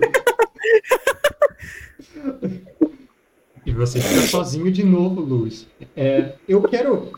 Eu vou te dar uma chance. Só Eu vou te dar uma chance. É, Escuta do Cthulhu, escuta. é, é, anota que você perdeu dois pontos de sanidade também, por favor. É, a sanidade é muito mais séria do que a estabilidade. Estabilidade ela se recupera lentamente. Sanidade não. A sanidade representa que o mundo, não importa o quanto você tire de tempo de férias para relaxar, o mundo nunca mais vai ser o mesmo aos seus olhos. Então, dois pontinhos aí, por favor. É, e eu te dou um teste de estabilidade. Assim, se você falhar, já era. É, Mas talvez você consiga se rema- rematerializar nesse momento em que as coisas deram bastante erradas para aquele ser. Olha, é, um fato, um fato não conhecido sobre mim, mas eu nunca na minha vida jogando nenhum RPG eu perdi um personagem. Então assim, eu eu, eu, eu tô empolgado, seja lá o que aconteça. Quantos pontos você vai gastar? Você não deveria ter dito isso pro universo. Eu também nunca perdi, até que eu joguei com a Belda eu perdi. Ela matou uma pessoa. Assim, eu tô menos. ah. essa não vai ser a vez em que você perde um personagem. Graças a esses seis que você rolou. Assim, não é mérito seu. Você não tem controle sobre a matéria que compõe a sua existência física. Simplesmente é uma questão de talvez inércia ao longo de dimensões a qual você não está nem ciente, mas de repente você se vê nessa paisagem que você não conhece, mas que pelo menos é bem mais. é, é bem mais possível de, de entender. Você se vê no quarto do Finlay Scott. Você se vê ali um, caído em um canto, surgindo do nada. Todo mundo se vira quando ele cai desse lado, mas ao mesmo tempo tem parada em pé aquela outra figura. Agora todos vocês veem. Aquela estátua quebrou. E essa figura humana, mas não exatamente, tá ali ao lado de vocês. Ela pisca como se estivesse oscilando entre essa existência ou não. E ela Hum, puxa o que parece ser uma lâmina. Vai puxando, sacando um instrumento de massacre para vocês. Atira nela. Quanto você ainda tem de armas de fogo? Eu tenho. Quatro. Quatro? Tá bom. Quem quer fazer o quê? Além dele atirando. Eu não- quarto, né? Você o quê? Eu não tô no quarto, né? Eu tô no corredor junto com a Luz e o. É, mas vocês Eu estão caio. ali, vocês escutam o estrondo do, do Lewis caindo de volta nesse mundo. Seria muita filha da putagem se eu só fechasse a porta. A gente vê isso depois do tiro. É, tá bom. é, Lucas, dá um tiro.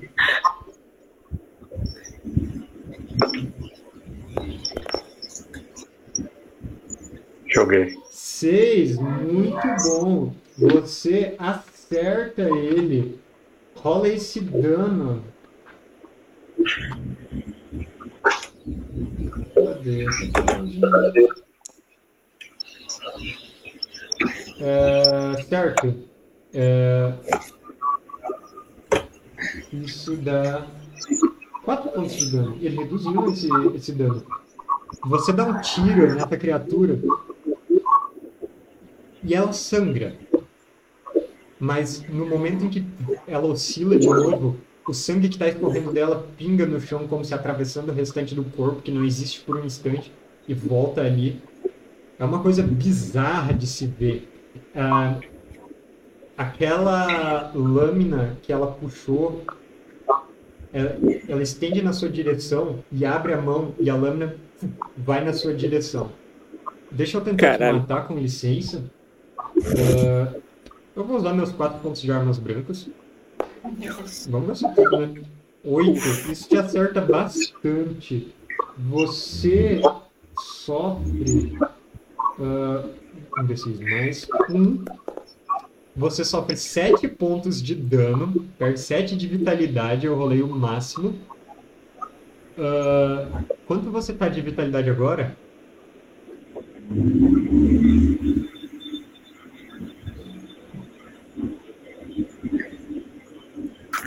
Lucas?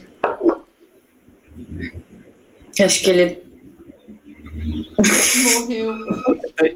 Eu acho que ele tomou a facada. Não que a internet travou, ele travou. Ah, tá com menos dois. Ok. Ah, tava mutado aqui mesmo. Eu tava sem palavras. É, seguinte. Essa lâmina voa na sua direção, você não estava esperando por isso. Ela tem mais ou menos a largura do seu braço e ela passa reta e atinge a parede atrás, hum, cravando nela. Seu braço cai no chão. Faz uma jogada de vitalidade para ver se você desmaia nesse momento. Vitalidade. Uhum. Você pode Não posso gastar se ponto, né? Não mais ou não. Não tem opção, tá desmarcado. Tá negativo. Você não desmaia com isso, mas você não tem mais seu braço direito. Ele caiu no chão. ah, apesar de você ainda sentir dor como se ele estivesse ali. Você grita? É, não sei qual que é meu limiar da dor. Não, eu não grito. Ele é um policial, ele não grita. Certo. É, Igor, rola um D6 pra mim. Se cair par, vocês têm sorte. Se cair ímpar, não. Tá bom. Nós temos sorte. Com o braço estendido na direção do Rodrigues, aquela lâmina tremula na parede. Ele olha pra você, estende o braço na sua direção. A lâmina tá tentando se soltar da parede onde ela cravou. E então ele some. Sem nenhum barulho. Assim como vocês sumiram das outras vezes. Ele some. A lâmina para de tremer na parede, continua cravada lá. E O verdadeiro Tem- talento do Frank tem- Lewis é uma sorte desgraçada. tem um vigia chegando, ah, entrando pela porta, o, de arma em punho, ele tem um espingarda também, tá esbaforido. Ah, a Glória e a Luz estão lá na, na entrada.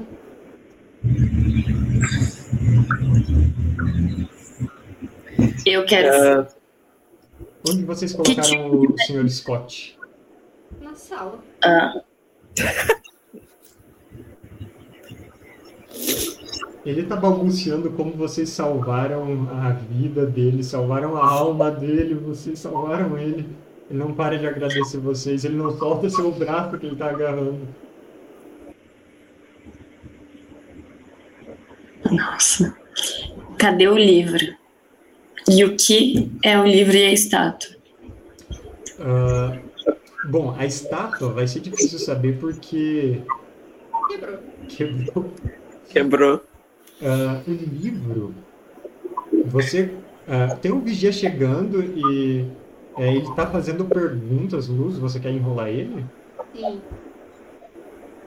O que você fala então? Ele é de olhos negros. E de olhos negros muito profundos. E, para sua surpresa, o seu chefe, o Sr. Scott, ele fala que é tudo verdade. Isso é tudo verdade. Ele está em choque absoluto. Ah, enquanto isso, a Glória começa a vasculhar. Tem um livro em alemão que te chama a atenção. Você fala alemão, Glória? Como eu descubro isso? Em idiomas? Em o quê? Você tem idiomas? Eu tenho inglês e espanhol.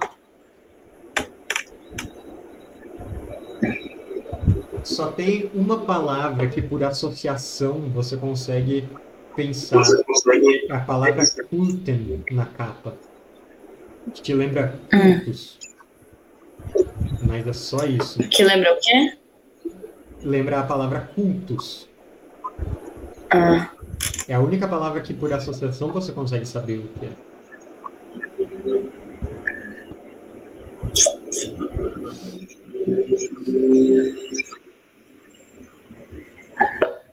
Vocês. ah, E os dois que estão dentro do quarto, o que vocês fazem? Eu sento no chão e fico. Tá sangrando meu braço, meu braço que não existe mais. Tá. Uhum. Então eu tento parar o sangue sentado no chão. Meu braço da minha arma.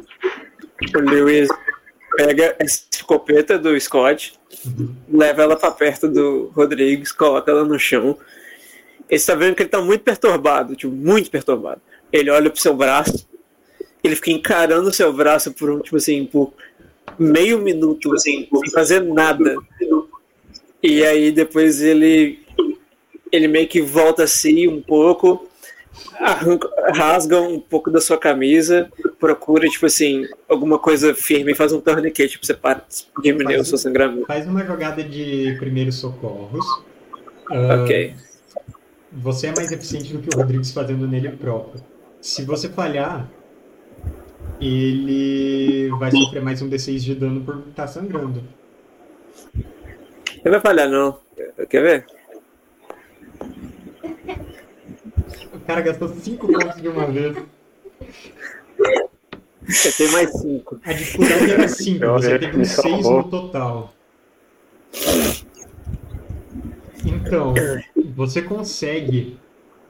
Você não lembra do, do processo, sabe? Tá, tá tudo simplesmente acontecendo de um modo mecânico. Você já, já fez muitas suturas, já, já estancou muitos sangramentos. E é isso que você faz de novo. A sua vida está salva, Rodrigues. E, bom, nós cortamos para o nosso epílogo. Vocês têm muitas explicações para dar. Mas a explicação que com certeza não vai colar é tinha uma criatura etérea que mandando as pessoas para outras dimensões e controlando elas de vez em quando para fazerem coisas que elas não queriam. Isso, isso não dá para pôr num relatório da polícia. Isso não, não dá para colocar num relatório psiquiátrico. Eu tenho, outra, eu tenho outra explicação que não vai colar também. O tiro que deu no guarda que tava fazendo nada, só tava parado lá fazendo o trabalho dele. Aquele bom. guarda, aquele vigia, Tendo uma surpreendentemente, idosa. ele ficou muito surpreso quando ele parece que recobrou a consciência de um longo período em que ele não lembra das coisas direito e ele estava baleado ao voltar à consciência. Uma experiência bastante confusa. A casa foi invadida por uma pessoa, um trabalhador, e nós lu- lutamos contra ela e ela fugiu, levando o dinheiro do americano. Mas por Isso que eu pretendo escrever no meu relatório. Mas por que vocês chegaram e aquele segurança agrediu vocês? O, o, o outro segurança, ele também está confuso com isso. O cara já agrediu vocês e você já atirou nele. O que aconteceu naquele momento? É, mas tem que não, negociar ele, na, entrar na história. Suborno, subornar um guarda. Guarda subornar uma segurança. É ótima O chefe dele, nós salvamos a vida do chefe dele, então o chefe dele pode fazer pressão para ele concordar com a mentira. É Se todo mundo concordar com a mentira, a mentira vira verdade. Vocês basicamente relatório- só tem uma pessoa para convencer, que é esse segundo segurança. O resto, vocês escrevem o que vocês quiserem nos relatórios e boletins de ocorrência e tal. Então, é isso que vai para os papéis. O que vocês fazem com aquele livro?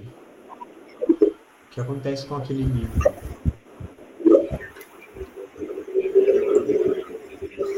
É, Eu acho que a gente Eu tinha quero que ver estudar. pra ver se tem alguma chance. Tipo, o médico lembra do lugar que ele tava? Quando ele tava sumido?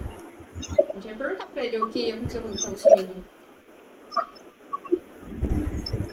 Você lembra? E a gente podia ver se tem, tem algum jeito da gente tentar reaver a enfermeira. Tem um jeito. Quem de vocês leu o livro? Quem de vocês fala alemão? eu Eu não. falo. Mas o cara fala, a gente faz o chefe ler. Ele não fala alemão que ele se lembre. Eu falo um alemão meio colocado.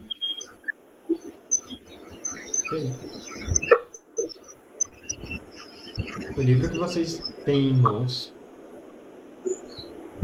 é, tem um nome complicado. Eu vou fazer o que for possível para ler o nome. Unausprechlichen Kulter é o título dele. É. Unausprechlichen. Ele Ele é o, o culto sem nome, a tradução dele. Ele fala de gente muito ruim que acredita em coisas muito esquisitas, que faz coisas muito perversas em nome dessas coisas que eles acreditam. Mas ele até tem uma certa maneira de acessar esse plano onde mente e matéria são uma coisa só. Só tem que tomar cuidado com as coisas que. Tem que tomar cuidado para não chamar a atenção de certas coisas quando se instala. Mas tem jeito.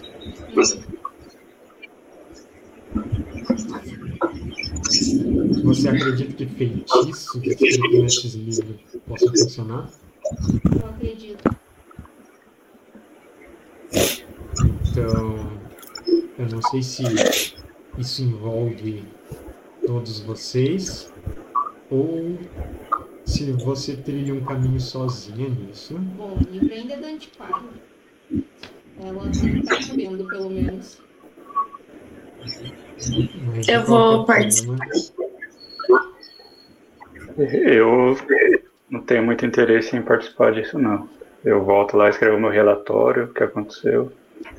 Longe daqui, tempo depois, vocês dão um jeito, então, de tentar trazer alguém desse lugar onde mente e matéria são uma coisa só. E eu acho que isso seria uma outra aventura inteira. Então, é aqui que a gente termina hoje. Com uma Nervoso. câmara escura iluminada a velas e vocês abrindo um livro, preparando para esse resgate. E essa foi a nossa aventura É. a mente à espreita. Ter- termina com a cena da Pari se preparando pra jogar RPG, ou pelo menos o que a galera acreditava nos anos 80. Né? Então, hoje nós vamos terminando por aqui. Valeu para quem está nos acompanhando. E até mais.